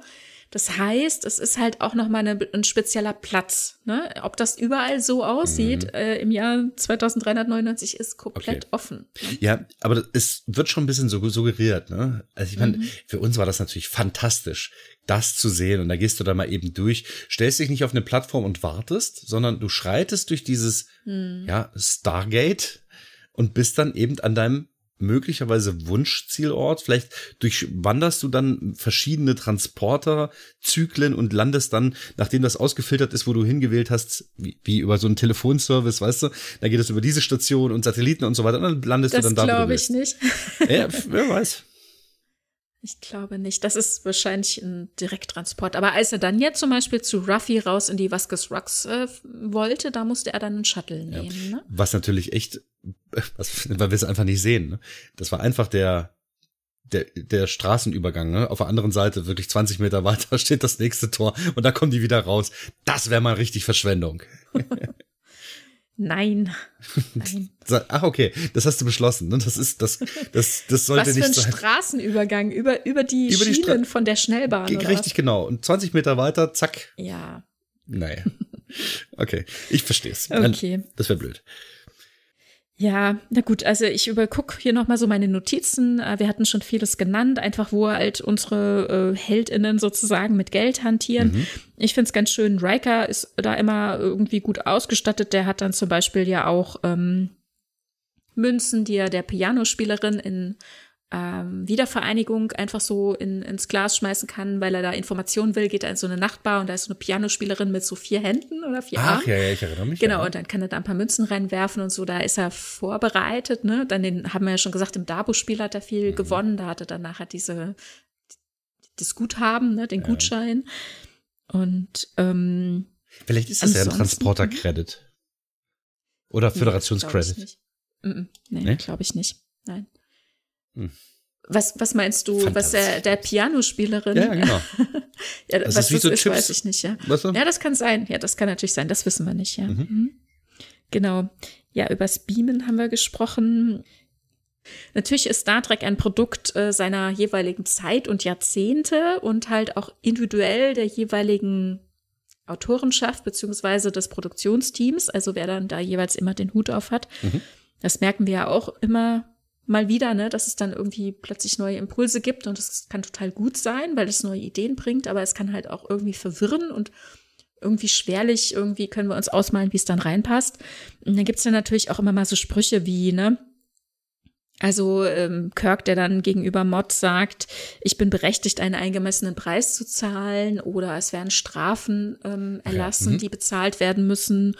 Oder so ein Spruch wie, wir haben viel für ihre Ausbildung bezahlt, ne? aber das könnten natürlich auch übergeordnet sein, Ressourcen zum Beispiel. Ne? Dass aber man dass die- investiert hat, ja, ja. das dass man investiert Okay. hat, genau. Ich hab, wir haben in dich investiert. Ja. Äh, aber diese Sache mit, äh, wir ähm, erheben eine Strafe, beziehungsweise wir bezahlen auch für bestimmte Dinge, ne, oder Ja, aber Strafe Ja. muss ja nicht unbedingt eine Strafzahlung sein. Ja, das wird aber dann immer mal schon gesagt, ne? Es ist aber dann Mhm. aber nicht so klar, jetzt zum Beispiel Quark, der mal seinen Cousin irgendwie von der Sternbasis freikaufen muss, weil da eine Strafe offen ist, die er allerdings auch erst bekommen hat, weil Quark Scheiße gebaut hat. Äh, deswegen ist es nur fair, dass Quark es auch bezahlt. Mhm. Aber da ist natürlich dann die Frage, an wen geht das denn eigentlich, dieses in Anführungszeichen Geld, ne, oder das Latinum, geht das wirklich an die Föderation und glaub, machen das die das halt, weil sie wissen? Das wird einfach nur vernichtet. Geschreddert, Genau. direkt vor den Augen Quarks. Genau. Grrr, Schred Schredder, Genau. Schredder. Weil, Genau, was, was will man damit? Also man könnte Naja, gut, das ja- zum Außenhandel wiederverwenden. Genau, wir haben ja gesagt, also die Föderation selbst oder auch die Erde ne, nimmt ja durchaus offenbar ein, Mhm. aber es ist eben nicht, um die einzelnen Personen individuell zu bezahlen, hier hast du was in die Hand, hier hast du was in die Hand, sondern eben, um es übergeordnet zu benutzen. Ne? Dann geht es zum Beispiel um die Nutzungsrechte von zum Beispiel, was weiß ich, einem Wurmloch oder Mhm. ne, was auch immer, ne, eine Passage oder um, um Handel, um, was weiß ich, äh, Dilithiumkristalle etc. Ja. Ne? Genau, aber es kann natürlich auch durchaus auch sein, dass auch selbst wenn es eine Föderationsstation ist, ne, dass da jemand verknackt ist, dass aber diese Strafe gar nicht an die Föderation gezahlt wird, sondern eben an individuell einen Planeten, wo dieses Verbrechen begangen wurde oder so. Ne? Also deswegen kann man immer noch ein bisschen weiterspinnen. Also kann, kann natürlich auch einfach ganz vieles sein. Mhm. Okay, jetzt greifen verschiedene Sachen ineinander. Ne? Arbeit, Recht und Gesetz. Genau, Besitz, aber, aber hier bündelt es sich einfach, ne? Immer in der Frage, was ist denn nun mit diesem Geld oder nicht Geld und Ja. wie ist denn diese Gesellschaft strukturiert? Da knüpft es sich jetzt halt einfach so zusammen, findest du nicht? Ja, ja, ja, doch, ganz genau. Nur Ja. es bleiben leider, und äh, da bleiben bei euch, lieben HörerInnen, natürlich die, diese Frage oder die Antwort schuldig. Denn das wissen wir halt auch nicht. Wir Ja. theorisieren, the, terrorisieren am besten noch. Wir theoretisieren, wir theoretisieren das halt auch nur, weil man so viele Möglichkeiten hat. Also spekulativ, wie das nach außen hin funktioniert. Aber ich finde es halt plausibel, dass man tatsächlich ein paar Sachen, also als Strafe beschlagnahmt, die man dann eben nicht verschreddert, wie du eben sagst, sondern tatsächlich für den Mhm. Außenhandel wiederverwendet. Oder Ähm, auch für ein Kopfgeld. Oh, Ne? Kopfgeld. Ja, okay, Auf ja. Matt war ein Kopfgeld ausgesetzt. Von der Föderation. Mhm, Ah, genau. Okay. Das zum Beispiel auch. Ja. Ne? Würde ich gerne wissen, weißt du, ob da eine Währung angegeben wurde? Ja, Credits. Mhm. Also Föderationscredits, okay? Mhm, offenbar, ja. Ja. Ja gut, aber auch das kann es ja ineinander greifen, ja. Mhm. Ne? Ja, genau. Es kann ja. halt sein, dass es einen Wechselkurs zwischen Föderationscredits und Latinum oder LEC hießen die bei den Cardassianern, hast du gesagt, glaube ich, ne? Mhm, ja. Ähm, dass es da tatsächlich Wechselkurse gibt, außenhandelstechnisch. Mhm. Ich denke ja. aber schon wieder in diesen gegenwärtigen ähm, äh, Dimensionen und möglicherweise bedenke ich irgendwelche Sachen nicht, die in der Zukunft im 24., nee, in der Gegenwart im 24. Jahrhundert äh, eben nicht mehr der Fall sind. Und ich, woher soll ich das denn wissen, wenn ich das einfach ja, nicht ja. kenne? Ne? Das kommt mir nicht ja. in den Kopf. Und also, ja, aber genau das gleiche Problem hat ja auch die Autorenschaft. Ne? Mhm. Also da guckt man ja auch immer wieder durch unsere Brille und muss sich davon auch immer wieder frei machen und denken, hm, okay, wie kommen wir denn dahin? Oder es passt ja eben auch, weil auf anderen Welten gibt es ja auch einfach Währungssysteme. Und Natürlich haben wir keine Antworten, aber ich finde es halt hochspannend, irgendwie sich Gedanken drüber zu machen, wie kann denn das alles zusammenpassen, wie können wir denn da hinkommen? Weil es gibt einfach auch von Star Trek aus keine Antwort, wie wir da hingekommen sein können, dann in dieser Utopie, in dieser Zukunft. Aber das Spannende ist ja, sich damit auseinanderzusetzen und sich vor allem, und dafür steht ja Science Fiction, sich dann zu überlegen, was bedeutet das denn für uns heute? Ja. Ja, also natürlich gibt es, äh, wird auch immer wieder gesprochen von sowas wie Währungsschwankungen. Ne? Also hier Hannock und Quark äh, sitzen auf der Defiant fest und haben da so einen Blindgänger in der Außenhülle stecken und dann geht es um booleanische Währungsschwankungen oder natürlich gibt es, haben wir schon gesagt, auch Raubüberfälle mhm. mit äh, Wer trauert um Morn, haben wir darüber erfahren. Mhm. Dann auch, äh, finde ich lustig natürlich, in äh, Lower Decks, als wir ein Holo-Abenteuer von Dr. Taana und Shex sehen dürfen in Schwarz-Weiß, Bonnie und Clyde spielend. Mhm. Und Mariner das kommentiert, dass also einfach nur Papier ohne inneren Wert irgendwie gestohlen werden sollen. Sie ist total dämlich, wenn dann ja, ja, hat sie auch einen Punkt, ne? Natürlich. Ja, genau. Da sehen wir den Blick aus dem 24. Jahrhundert in mhm. unsere Gesellschaft. So, mhm. Papier, wozu? Aber genau das ist ja auch das, wo wir jetzt momentan auch sagen, was gibt Latinum seinen Wert? Ne? Ja, Oder was gibt gut. dem, mhm. diesem, diesen Föderationscredits seinen Wert? Ja, ja gut, also Föderationscredits sehe ich tatsächlich noch eher wie Papiergeld, mhm, weil genau. Latinum ist ja quasi wie heute bei uns, was weiß ich, Gold oder mhm. Diamanten. Also hier haben wir tatsächlich diesen ja, natürlich, was heißt natürlich? Natürlich geben wir dieser Sache halt eben auch als Gesellschaft einfach diesen Wert. Ganz genau, aber das, das ist der liegt Punkt. eben an seiner Seltenheit. Wir können dieses Material selbst nicht herstellen. Ja währenddem wir aber Papiergeld drucken können. Ne? Das ist der große Unterschied. Also wir müssen eigentlich den, diesen Wert des Papiergeldes irgendwie einlösen können, da haben können. Ne? Also dann passieren ja natürlich diese großen Krisen, wenn dann halt irgendwie das nicht eingelöst wird, wenn man feststellt, dass, wie schon in der Vergangenheit passiert, der Kaiser mit dem Gold durchbrennt oder es veruntreut und das Papiergeld dann halt nichts mehr wert ist, ne? Ja, genau. Oder es wird halt so viel nachgedruckt, dass man mit doppeltem Geld und gleicher Anzahl mhm. von Waren halt nur noch halb so viel bekommt. Genau, ja. Genau, das ist das, was ich am Anfang ja auch schon sagte, dass die, das Vertrauen in die Währung vorhanden sein muss. Wenn kein Vertrauen da ist, ist die Währung nichts wert. Die kann mhm selbst mit Waren hinterlegt sein. Aber wenn keiner der Währung vertraut und sagt, ich will deine Euros nicht, sondern ich, ich nehme nur, wie ich am Anfang gesagt mhm. Zigaretten oder mhm. Brot oder Gold, mhm. dann ist die Währung, auch wenn sie gedeckt ist, nichts wert. Ja, wie du es ja. eben auch schon sagtest. Ja. Was mir noch begegnet ist in dieser äh, Lower Decks Episode Diplomatie mal anders, also wo sie auf Deep Space Nine zu Besuch sind, da erfahren wir natürlich auch, warum das so attraktiv ist, im Quarks zu trinken und zu essen und nicht irgendwie ähm, im Replimat oh, der Föderation. Klär mich nochmal auf, ich, ich weiß es ehrlich gesagt nicht. Warum ist genau. es so viel besser? weil, also zumindest nachdem das Wurmloch entdeckt wurde, Quark mit den Karemma ähm, äh, gehandelt hat und hat den Technologie geklaut und hat diesen Quark 2000 Replikator geschaffen und der macht einfach viel tollere Produkte. Und deswegen ist dieses Franchise-Unternehmen entstanden und Davon muss er dann 76 Prozent an die Karemme abtreten, weil sie ihn sonst verhaftet hätten. Ja, aber immer noch. Also wenn er nur von diesem Geschäft mit diesem Replikator ähm, 76 Prozent abtritt, hat er immer noch gewonnen. Von, immer noch gewonnen, ja, aber von seinem ganzen Franchise-Unternehmen. Wir wissen ah, okay. ja mittlerweile, der hat ja quasi ähm, Quarks auf allen möglichen ja. Planeten, ne? Ja, wir, wir es ja einmal Serien auf, mittlerweile gesehen. Wie heißt das äh, da, wo dieser Free Cloud? Free Cloud, genau. Picard, genau, und auch in Lower Decks haben wir ja auch schon das Franchise-Unternehmen ja. gesehen. Genau. Das Quarks, ja, wie Auf wir uns gefreut haben, als wir das gesehen haben. Und Planeten. Genau. Ja. genau. Ne? Also hier auch wieder finanziell kriegt man die Ferengi. Ich nicht weg. Sagen, an nicht den weg. Eiern. Naja. Achso, okay. Was, mir ist auch nichts an, Besseres an eingefallen. Ohren. Man kriegt die an den, an den Ohren. Oh, natürlich. Ja, man kriegt sie an den Ohren. Sowas von. Ich hatte es ja vorhin schon gesagt, ne? Gene Roddenberry hatte eigentlich darauf bestanden, dass man von Geld und Credits absieht. Ja. Und äh, dieses eine Beispiel im Basanhandel, zweite Staffel, also wo Gene Roddenberry ja auch noch involviert war, da ist es also kein Thema. Da kommen die Ferengi an mit Gold und da ist es auch tatsächlich noch Gold, da spricht keiner von Latinum, das da noch drin steckt. Also da wurde dann irgendwie nach und nach so ein bisschen dran gearbeitet, was es denn eigentlich ist, was da so, so viel wert ist.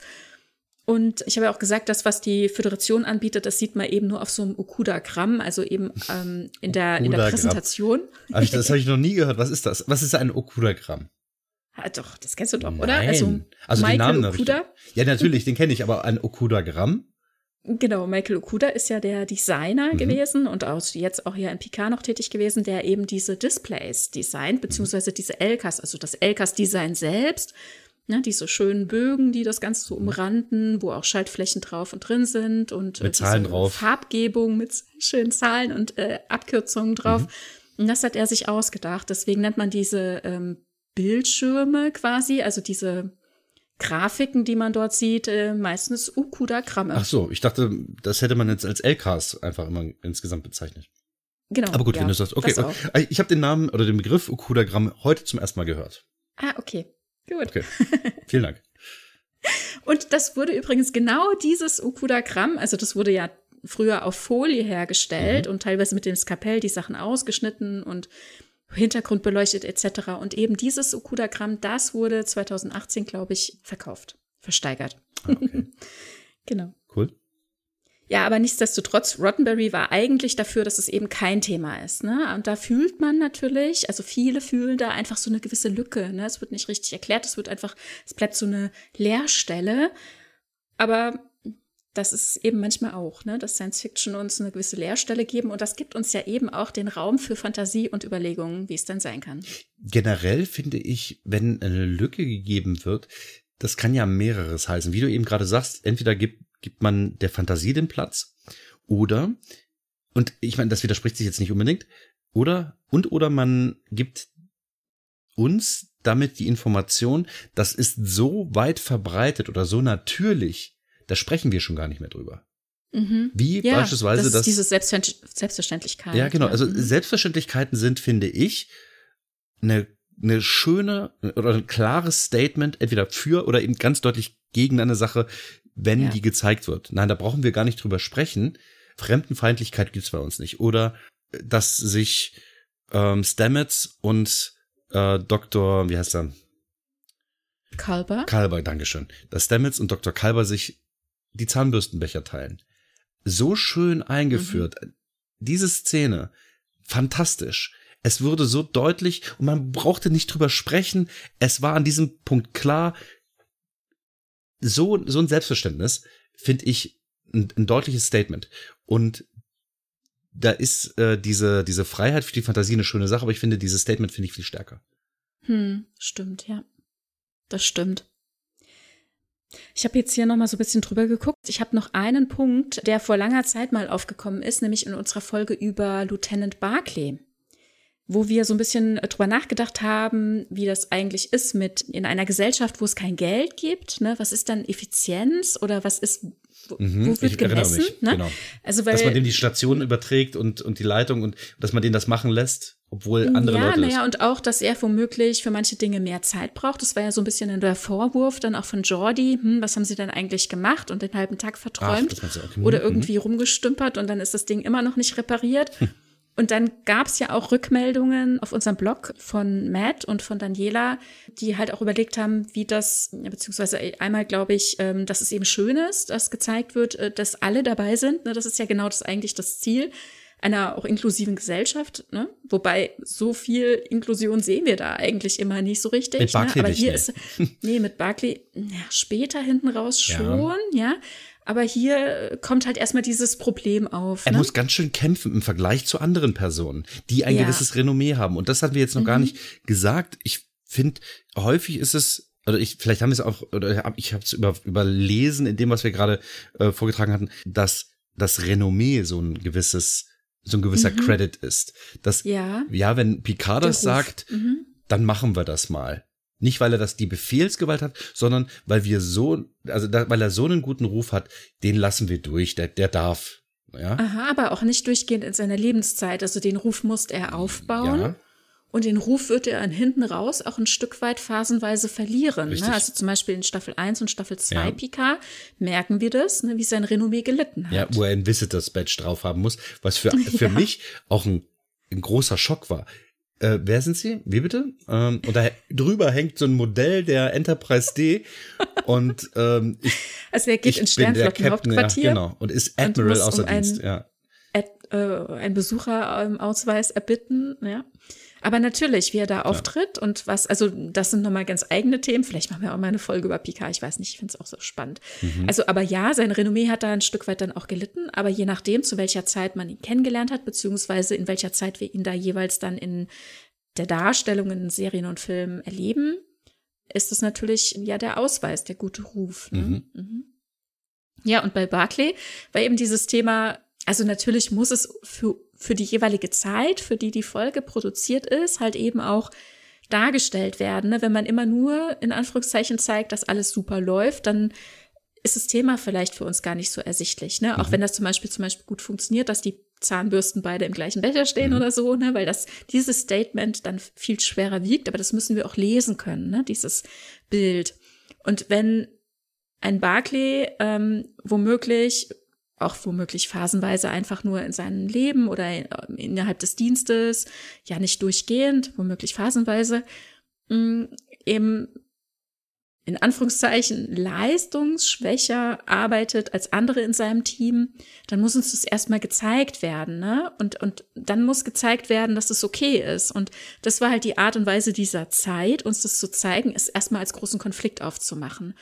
Und dann zu zeigen, es ist in Ordnung, Ne? Jeder hat seinen Platz an Bord mhm. des Schiffes und wir arbeiten alle zusammen. Und dann kam eben noch die Rückmeldung von Daniela, die sagte, na ja, aber wenn man mal mit jemandem zusammengearbeitet hat, der ja. eben nicht sein Soll mhm. erfüllt, ne, mich. dann müssen das die anderen ausgleichen. Und das ist extrem anstrengend und das ist überfordernd für das, für, für die Person womöglich. Ne? Das kann man halt nicht dauerhaft machen. Also das System müsste daran was ändern. Und aktuell ist die Arbeitswelt häufig nicht so, dass sie was dran ändert. Also ich kann dazu sagen, eigentlich gibt es da zum Beispiel für Integrationsämter, dass man dann einen Ausgleichsantrag stellt, dass zum Beispiel der Arbeitgeber Gelder gezahlt bekommt, um eben diese, diesen Ausgleich äh, zu finanzieren, dass dann eben jemand mehr Stunden bekommt oder eingestellt wird, um eben das, was dann da in dieser, in Anführungszeichen, Schicht oder wie auch immer ist, nicht abgedeckt wird von der individuellen äh, Leistung der einen Person, dann eben von jemand anders mitgetragen ja. werden kann, um da eben diesen ähm,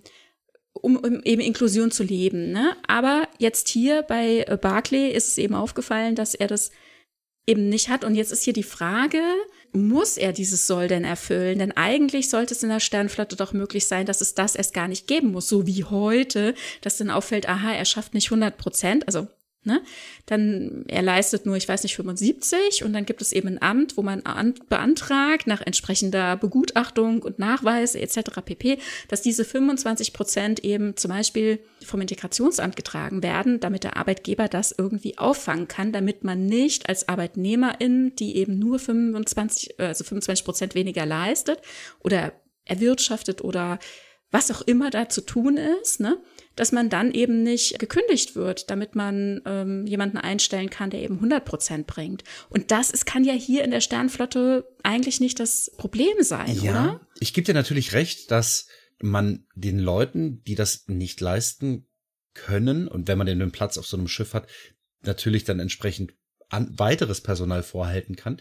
Auf der anderen Seite ist es so, dass also ich, ich will gar nicht mal in diese Richtung gehen wie Daniela, dass man dann mit, mit Argus Augen auf diese eine Person schaut, sondern ich glaube sogar andersrum, dass diese eine Person und Barclay vielleicht im, insbesondere selbst es sich gar nicht wünschen würde, diesen in Anführungsstrichen Makel des ich habe nur ich leiste nur so und so viel Prozent angehängt bekommt. Wenn du weißt, was ich meine, ne? dass man sagt, okay, ja. dem, dem Barclay, da, da müsst ihr tatsächlich noch mal ein bisschen unter die Arme greifen. Ich glaube nicht, dass er selbst, also ist nur Vermutung, aber ich glaube nicht, dass er selbst wollen würde, dass man ihn als ich, also ich, ich sag's mal im übertriebenen Sinne, Pflegefall oder, oder in Person, die, die Hilfe braucht, darstellen mhm. würde. Ja, ich weiß, das ist natürlich heutzutage auch ein gewisses Stigma und ja. Makel. Ne? Und natürlich muss man damit auch äh, für sich selber irgendwie klarkommen. Und ich finde es total schade, dass es, äh, dass es so ein Stigma ist. Ja. Andererseits finde ich, sollte es selbstverständlich sein, damit umzugehen, irgendwie als Gesellschaft, ja. ja. Und natürlich individuell ist, je nachdem, um was es geht, schwierig. Ne? Ich meine, keine Ahnung, es kann ja alles Mögliche betreffen. Ich will das jetzt gar nicht irgendwie, ich will da nicht eine Diagnose oder irgendeinen Stempel auf irgendwen oder irgendwas setzen. Es gibt ganz viele Gründe, warum, keine Ahnung, da gibt es, was ist ich, eine gewisse Stückzahl abzuarbeiten und man schafft halt einfach weniger als Person B oder so. Mhm.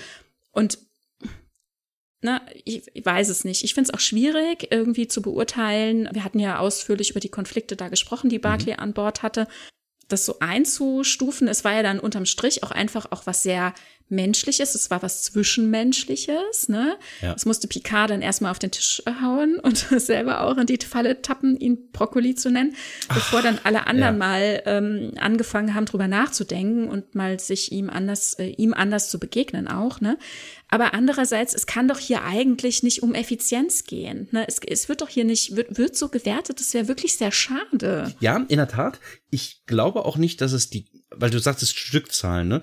Da haben wir dann die Quantität. Und vielleicht ist die, die Qualität ja Quantität pro Zeit. Und ich, aber ich, das glaube ich ehrlich gesagt nicht. Ich glaube, es ist die Arbeitsqualität, die entscheidend ist. Und da hat mhm. tatsächlich wenn es denn da war um er zwischen, unsicher. Ja, ne? genau, wenn es da um Zwischenmenschliches mhm. geht, ist er halt einfach unsicherer als andere. Insbesondere am Anfang. Später hat er das Problem ja nicht annähernd in diesem Maße. Also nicht nur im persönlichen Auftreten mhm. unsicher, sondern auch seine Arbeitsleistung war unkalkulierbar, also unsicher. Genau. Ne? Man gibt ihm eine Arbeit und man kann nicht sicher sein, dass die dann auch wirklich funktioniert. Also wenn er auch vielleicht sagen würde, ich brauche eine Stunde länger, dann kann man dann aber noch nicht sicher sein, dass es wirklich repariert ist. Also es gab ja aber auch blöde Situationen, es waren die Umstände, es war ja die, äh, die Handlung, die A-Handlung hat ihm da übel mitgespielt ja. und so weiter. Das ja. ist ja dann alles aufgeklärt worden. Wir haben da ausführlich schon mal drüber gesprochen.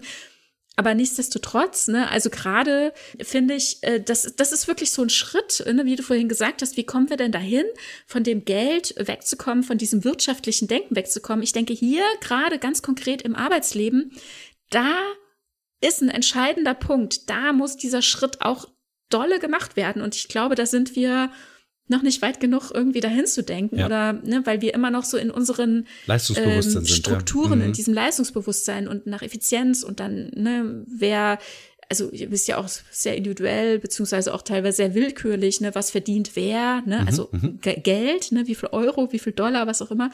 Wer verdient wie viel? Wir haben gerade vorhin vom Autorenstreik gesprochen, ne, was ist denn angemessen, ne, so. Und ähm, da geht es zum Beispiel auch um Gewinnbeteiligung, wenn eine Serie gut läuft, etc. Genau, das sind also, jetzt was raus. ist denn mhm. fair? Was ist denn gerecht? Ne? In der Föderationscharta steht, es soll gerecht zu gehen. Was ist denn gerecht? Ne? Schwierig, ja, sehr schwierig. Und jetzt hier individuell am Arbeitsplatz, ne? was ist gerecht, ne? wer arbeitet wie viel und so weiter. Und natürlich gibt es eine gewisse Ressource. Ne? Es, gibt, es gibt so und so viele Betten an Bord des Schiffes. Man kann mhm. nicht sagen, ach, ihr wollt alle nur Teilzeit arbeiten. Ach, na dann verdoppeln wir halt die Mannschaft. Ne? Ich weiß, schwierig, mhm, ja, aber wo kommen wir denn, wie kommen wir denn dahin, da nicht zu denken und ihr müsst alle hier wie aus der Schablone ja. Äh, ne, gepresst kommen und äh, alle leistungsfähig gleichermaßen sein. Ne? Auf diese Frage versucht ja diese Folge äh, Good Shepherd eine Antwort zu geben. Ah ja, es ein ist, gutes es, Beispiel. Es, ja. ist, mhm. es ist jetzt nicht wirklich eine Antwort auf diese Frage, aber mhm. die Leute sind und das sagen ja auch einige, der, der eine sagt, dass er eigentlich nur seine so und so viele Monate abreißen wollte. Ja. Und dann wollte er, ich weiß jetzt nicht, in irgendeiner Akademie oder wollte ja, er. Ja, der wollte irgendwie, der war Forscher, ne, war genau. irgendwie Physiker oder so und wollte einfach nur irgendwie paar Monate da mitfliegen, damit er die, die Berechtigung hat, irgendwie an der Akademie zu forschen und war, ich weiß nicht so, ich sag ins, ja. ins Blaue, war Astronom oder theoretischer Physiker. Genau. Und jetzt sitzt er die ganze Zeit am untersten Ende des Schiffes, ähm, quasi in den und absoluten forscht so vor sich Ecken, hin, ne? Wo Lower Decks und forscht so leise vor sich hin und will mit niemand Sozialkontakte haben, ne? Mhm. Und ich kann seine Position, auch wenn er, wenn er wirklich creepy ist, dieser Typ, ne? Beziehungsweise er hat halt so seine, seine Eigenarten. Was heißt creepy? Das ist vielleicht auch schon übertrieben. Der, der hat halt. Werden, ne? Mhm. Er sagt sinngemäß, dass er nicht Teil der Mannschaft ist oder nicht Teil der Familie, so wie sie sich selbst dann auch sieht, mhm, mhm, sondern er leistet hier nur seine Zeit ab und die ist total drüber. Ich, ich wäre schon längst weg und mhm. erwarten Sie nichts von mir. Während mhm. eine andere Person schon immer sich total stresst. Äh, die junge Frau, diese, äh, was ist eine Bajoranerin, glaube ich, ne? Oh, ich weiß, ich, ich habe es schon ja, länger nicht gesehen, das aber, ist jetzt auch schon wieder aber das zwei Jahre her. Aber das sind so mhm. Typen, die, in die kann man sich hineinversetzen. Ich habe es noch neulich gesehen, aber ich weiß die Namen jetzt ja. nicht mehr. Und äh, sie hat äh, ihre Schwierigkeiten. Also ich, ich will es jetzt gar nicht genau beschreiben, ja. aber, die, aber diese Leute, die machen ihren Job, mhm. weil sie dazu gezwungen sind. Nicht von der Föderation, ja. sondern weil sie mhm. von zu Hause weg sind. Sie sind auf dem Floß auf dem Meer ausgesetzt. Und dann rudert man halt, ob man gut rudert oder nicht. Aber du, du ja. ruderst, du versuchst dein Bestes und alle gucken dich an und sagen, ja, also wirklich, das machst du nicht gut. Und dann sagst du, ja, aber ehrlich, ich, mir bleibt doch nichts anderes übrig, ich kann es nicht ich besser. Ich wollte nicht hier sein, ja. Mhm. Ja, und ich verstehe das, ich kann mich in diese Leute hineinversetzen, wo ich dann halt vorhin auch sagte, ich kann ja nichts. Ne? Mhm. Ich, ich kann mit Leuten sprechen. Ja, ganz ehrlich, was soll ich dann machen im 24. Jahrhundert? Keine Ahnung, muss ich mir erstmal was suchen. Da muss ich, wie wir in der Folge über Arbeiten gesprochen haben, erstmal 50 Praktika machen. Nein, ne? du kannst doch einfach den Computer wiederholen. Ähm. ja, das Nein, aber, ich aber, aber verstehst du, was ich meine? Das ist halt das, ich, ich kann mich in diese Leute hineinversetzen, weil ich das Gefühl habe, ebenfalls nicht so gut zu sein wie die restliche Besatzung, die mhm. so ein, die, die so nicht Barclay ist, die so mhm. Picard und Janeway ja, ja. und und wir sind so, wir machen das ja. ne? und wir entscheiden das jetzt und ah, wir haben das alles im Kopf und das funktioniert alles und so mhm. sind diese nicht. Die sind so wie ich. Ne? Ja, ja. Ah, ah, und da finde ich tatsächlich struggle, ne? auch diese Folgen immer gut, wenn wir mal äh, Kontakt mit der Erde haben, wenn wir mal ja. Menschen auf der Erde sehen, die eben keine Ambitionen haben, in die Sternflotte zu gehen oder jetzt hier in Lower Decks, äh, was ist es, ähm, die erste Folge in der dritten Staffel, ähm, als sie äh, grounded, ja. als sie ähm, ja, ja. Äh, auf der Erde in Anführungszeichen festsitzen, die Cerritos muss repariert werden, Freeman steht vor Gericht und mhm. Ähm, dann gehen sie in den Freizeitpark mhm. im, im Bozeman, Montana, zum First Contact äh, Freizeitpark und fliegen da mit dieser Attraktion der mhm. Phoenix. Äh, die Einer echten Rakete fliegen die. Einer echten so Rakete in den Weltraum. Und da ist dieser Junge noch mit an Bord mhm. oder junge Mann. Ne? Und, und, dann fliegen sie und für ihn ist das halt ein Riesending, ne? so wie, mhm. was ist ich, wenn ich Achterbahn fahren würde, ja, ich würde halb sterben, irgendwie und mir die Seele aus dem Leib schreien, ich weiß es nicht, ja. Und er halt auch, ja. Und die mhm. anderen sitzen vorne ganz routiniert, weil sie sind halt einfach Weltraumfahrende, ne? Sie sind es gewohnt und wir müssen uns, glaube ich, immer mal wieder vergegenwärtigen, dass wir immer diese Profis sehen, ne? Wie ja. du sagst, ne? Wir sehen immer diese abgeklärten Profis natürlich kommen, die auch mal ins Straucheln oder begehen Fehler und so weiter. Aber prinzipiell haben die krasse Kompetenzen und haben einfach viel drauf, was das betrifft. Und dann sehen wir diesen Jungen, der da hinten sitzt und sich fast in die Hose macht, ja. Und ich denke mir, ja, stimmt, ne? Weil das ist nicht so also aus diesem Holz, die Leute, die wir als Standard quasi anlegen, aus diesem Holz sind wir nicht alle geschnitzt. Genau, richtig. Ich bin es definitiv ja. nicht. Und wir dürfen nicht mhm. vergessen, diese Weltraum erfahrenen Leute, die wir da sehen. Das sind die Lower Decker, die keinen Schimmer haben, die noch nicht ja. gut drin sind. Aber die sind auf dem besten Weg. Die sind ja. so gut, die sind gut. Mm. Mariner ist ist ja total irgendwie, die ist die ist auf einem anderen Planeten geboren, so äh, wahrscheinlich im wahrsten Sinne des Wortes. Ja, ja auf einem Schiff Und, wahrscheinlich. Äh, genau. Also die ist, die sind ja so drüber mit den Leistungen oder so cool mm. mit dieser ganzen Sache, mit dieser Situation, dass die tatsächlich deutlich über dem liegen, was ich mir zutraue. Aber wir reden hier um Weltraumfahrten. Ne? Wir reden um den Aufenthalt im Weltraum, ja, auf einem okay. Schiff, äh, in einer Schiffshierarchie ähm, zu dienen und mit all diesen Begebenheiten und Abenteuern umzugehen, die uns da halt immer gezeigt werden. Aber wir leben, erleben diese Leute eher nicht auf der Erde. Mariner war total gelangweilt und sagte, was soll ich denn hier? Ja. Ich kann ja nichts mit anfangen. Und ihr Vater sagt, geh mal raus, da ist frische Luft. Und ich denke mir, wow, wir können uns alle vorstellen, wie das ist, mal rauszugehen, frische Luft, um, mhm. den, um die, ums Gesicht äh, wehen zu lassen und die Sonne auf der Haut zu spüren. Und ihr gibt das gar nichts, ne, weil sie nicht auf der Welt auf einer Welt groß geworden ist, ihr gibt das halt nichts, ne? Mhm. Sie funktioniert nicht auf der Erde, sie funktioniert in einem Raumschiff. Wir funktionieren auf der Erde und vielleicht sollten wir uns mehr darauf besinnen, auf der Erde zu funktionieren. Also ich behaupte, und, dass, und dass Mariner, ja. die auf der Erde schlecht funktioniert, auf der Erde besser funktioniert als ich auf der Erde. Also, Na, weißt du, das ist so, das, ist so das Gefühl, dass, dass ich so habe, dass die so total viel besser sind. Aber das ist ja auch das, was uns Star Trek häufig vermitteln will, hm. dass das so ein Advanced Human ist. Ne, dass die Na, ihre Probleme, ja, dass, hm. dass sie ihre Probleme hier und da haben, das hat jeder. Ne? Aber ich glaube, jeder aus seiner eigenen Sicht hat halt mehr Probleme als das, was uns von Star Trek Personal immer gezeigt wird. Na, ich bin mir da nicht sicher. Ich glaube, mit den Problemen und mit unseren äh, Schwierigkeiten individuell äh, stehen wir da alle in nichts nach.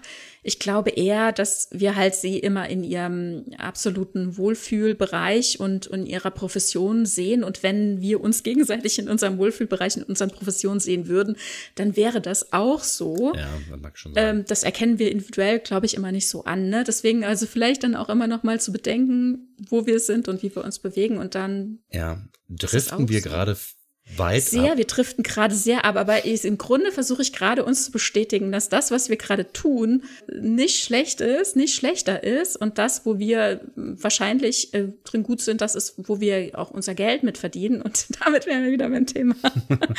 ah ja, okay. Na gut. Ja. Ja, ja, vielen, vielen also Dank, das, vielen Dank. Das, das hat gut getan, Tanja. gerne, gerne. Und das äh, finde ich, wie gesagt, interessant, in einer Gesellschaft, in der es kein Geld gibt, dann nochmal drüber nachzudenken, wo sind die Prioritäten? Und das mhm. haben wir so beim, äh, beim Thema mit Barclay ein bisschen behandelt und wie mit womöglichen Unzulänglichkeiten umgegangen wird. Also richtig auflösen können wir es natürlich nicht, aber es ist interessant, auch drüber nachzudenken. Ja, und mehr habe ich äh, zu dem Thema tatsächlich auch nicht. Okay, dann sind wir tatsächlich erstmal durch. Ich hoffe, dass ihr lieben HörerInnen euch wiederfinden konntet in dem, was wir gerade sagten, in meiner Spinnerei und äh, Tanjas äh, Faktenvortrag und, und Ideen. und, ähm, naja, ich, ich bin froh, dass wir das mal endlich angegangen haben, weil angegangen sind, angegangen sind, mhm. äh, ist ja egal weil das brannte mir halt schon länger unter den Nägeln. Ich, ich musste da tatsächlich drüber nachdenken und ich hatte mich auch auf die Sendung vorbereitet, dann haben wir es ein paar Mal verschoben, ich habe meine Notizen verloren, hat der Hund gefressen ja. ähm, äh, oder irgendwie anders. Und jetzt habe ich es halt wirklich aus dem, aus dem Hinterkopf nochmal rausgezaubert und ich glaube, ich das, was ich dann immer so gedacht habe, wie, wie soll das funktionieren, konnten wir jetzt auch einigermaßen artikulieren. Denn mir ist es halt schon wichtig zu verstehen, wie kann das funktionieren? Oder ich meine, jeder von uns spinnt doch seinen, seinen Headcanon dazu. Also, dass, dass mm. wir mhm. alle unsere Vorstellungen haben, wie sowas funktioniert oder eben nicht funktioniert. Und da ist es halt wichtig, da einfach mal so ein bisschen aufzufüllen und, und eine Möglichkeit zu schaffen. Star Trek funktioniert für mich. In der Zukunft funktioniert das. Das ist mhm. nicht so wie, wie andere Science Fiction, wo ich mir denke, so, ja, okay, ihr habt hier ganz schön viele Parameter geschaffen, die einfach nicht zutreffen können. Und deswegen ist das eine, eine ganz starke Fiktion. Aber Star Trek ist da so ein bisschen anders. Die versuchen halt wirklich das am Leben zu halten. Und das funktioniert halt für mich auch immer. Und deswegen muss ich das halt im Hintergrund für mich auch immer füllen. Und das mit diesem Eigentum und Besitz ist halt, äh, fand ich, schwer zu verstehen, insbesondere wenn man aus solchen Ferengi-Verhältnissen wie, wie ich selbst komme. ja, ja, ich weiß nicht, äh, ich möchte es nochmal wiederholen, einfach, dass wir es alle nochmal vor Augen haben. Also Besitz bedeutet, ich kann es benutzen. Ne? Und Eigentum heißt es, ich habe das Recht daran. Ne? Also du hast vorhin das schöne Beispiel in unserer Vorbesprechung, dass ich es auch vor Augen nochmal habe, gesagt, du gibst mir einen Stift, ich bin jetzt im Besitz des Stiftes, ich kann ihn halt, äh, ich kann damit schreiben, ich kann ihn nutzen aber das Recht an dem Stift behältst du, weil du bist da Eigentümer. Genau. Und da stellt sich natürlich die Frage, inwieweit gibt es denn Eigentum zum Beispiel auf der Erde? Ne? Ist der Grund und Boden die Erde selbst? Ist das womöglich Allgemeineigentum? Ne? Und man hat aber individuellen Besitz, wie zum Beispiel das Chateau Picard. Und das offenbar ist das so, das vererbt man ja. Ne? Also mindestens den Besitz daran vererbt man. Eigentum. Das haben wir gesehen das Eigentum daran vererbt man. Nee, also den, den Besitz, den ah, okay, Besitz verstehe, die Nutzungsmöglichkeit. Okay. Ja. Aber ob man auch Eigentümer ah, ist, Frage, ja. das ist fraglich, das ja, wissen wir nicht. Ja. Vielleicht ist es halt auch einfach so, dass das Bedürfnis nach Eigentum vollständig versiegt ist. Ich bin mir nicht sicher. Ich finde es zum Beispiel interessant, jetzt gehen wir doch noch mal ein bisschen ins Thema rein, aber ich finde es zum Beispiel interessant, dass manchmal ähm, ProtagonistInnen sehr drauf pochen, an was das Eigentum zu haben. Wie zum Beispiel, also klar, individuelle, mhm. kleine Eigentümer, Besitztümer, teilweise wird ja auch einfach alles mal frisch repliziert. Ich meine, sowas wie Klamotten oder so, du kannst in Urlaub fahren, alleine nur mit einem Chip oder so, und dann ja, wirst du ja. dir alles replizieren oder so, je nachdem. Und es gibt dann bestimmte Dinge, ne, die besonders für einen Wert haben, wie zum Beispiel das kleine Hologramm von Tascha Ja für Data. Ich muss mhm. immer dran denken, wie er packt, ne, was er einpackt. Eben die Dinge, die ihm geschenkt worden sind, die ihm emotionalen Wert geben. Die Bücher von Picard, mhm. das Hologramm von Tascha, seine Auszeichnungen, seine Ehrungen. Ne, das sind Dinge, die er einpackt. Mm, und äh, gut, er braucht halt einfach auch keine Klamotten, das ist noch ein anderer Vorteil. Ja. Ja, Aber auch selbst die Leute, die Klamotten brauchen, verreisen auch häufig mit leichtem Gepäck. Je nachdem, wo man hin will, wenn man viel replizieren kann, ist es natürlich ein Vorteil. Aber abgesehen davon, wo wir sehen, dass es wichtig ist, wie zum Beispiel die La Serena. Ne? Rios war es mhm. ganz, ganz wichtig zu sagen, dass es sein Schiff ist. Ja, das hat er womöglich gekauft. Also er hat womöglich Geld verdient und er hat es gekauft. Es war in seinem Besitz. Und dann hat er es das ist nämlich das Interessante. Nee, dann ist er es hat, sein Eigentum. Er ist, er hat, genau, es ja. ist sein Eigentum. Und dann hat er es Seven überlassen ja. und sagt selber, er ist nach wie vor der Besitzer und äh, er der Eigentümer, mhm. Entschuldigung. Und sie besitzt es jetzt nur aktuell und nutzt es. Ne? Ja. Aber sie sagt, nein, ich bin jetzt der Eigentümer, du hast es mir gegeben. Ja, okay. Ne? Und ja, vielleicht, da, vielleicht, da gibt es immer so ein. Ja, ja, vielleicht fliegt es ineinander, dieses äh, Besitz und Eigentum in dieser Zeit, wer weiß. Aber auf der anderen Seite mhm. würde ich behaupten, dass Picard von der Enterprise D auch zu dem Zeitpunkt, als das kommandierte, auch sagt, das ist mein Schiff. Das ist mein Schiff. Ich bin jetzt quasi kommandierend, also besitze ich es, ja. aber ich ist nicht der Eigentümer. Genau. Das ist die Sternenflotte. Und dann übergeordnet okay. die Föderation. Ja. Ist es schwierig, äh, das eine vom anderen zu trennen äh, in diesem Zusammenhang? Es ist, okay, ja. gut das, das war nochmal ein Versuch, nochmal ein kleines Abbiegen zum Thema. Aber jetzt denke ich, ähm, Peter, haben wir es, oder? Und ich hoffe, wir hören uns auch nächsten Monat wieder. Es hat ja jetzt zweimal genau. nicht geklappt, tut mir leid. Aber manchmal kommt das Leben dazwischen, so ist es. Ja, dafür Und hören wir uns ja jetzt gerade. Bis ne? bald. Ja. Genau. Für die HörerInnen, ich meine, ich wiederhole es oder wir wiederholen es nochmal. Du wirst mich jetzt gleich korrigieren, weil ich mir immer nicht merken kann man kann uns ja immer schreiben. Und ihr wisst, mhm. ihr habt das alles schon hundertmal gehört. Nee, hundertmal nicht. Und äh, nee, 28 Mal habt ihr es schon gehört. ähm, ihr, ihr, hört uns, ähm, oder beziehungsweise ihr, ihr könnt uns schreiben auf Twitter bei @trackipedia. Vielen Dank für eure Nachrichten immer. Ich freue mich immer und ihr äh, meldet euch und sagt, dass ihr uns gerne hört und dass ihr uns gerade entdeckt habt oder dass ihr irgendwelche Wünsche für mögliche zukünftige Folgen habt.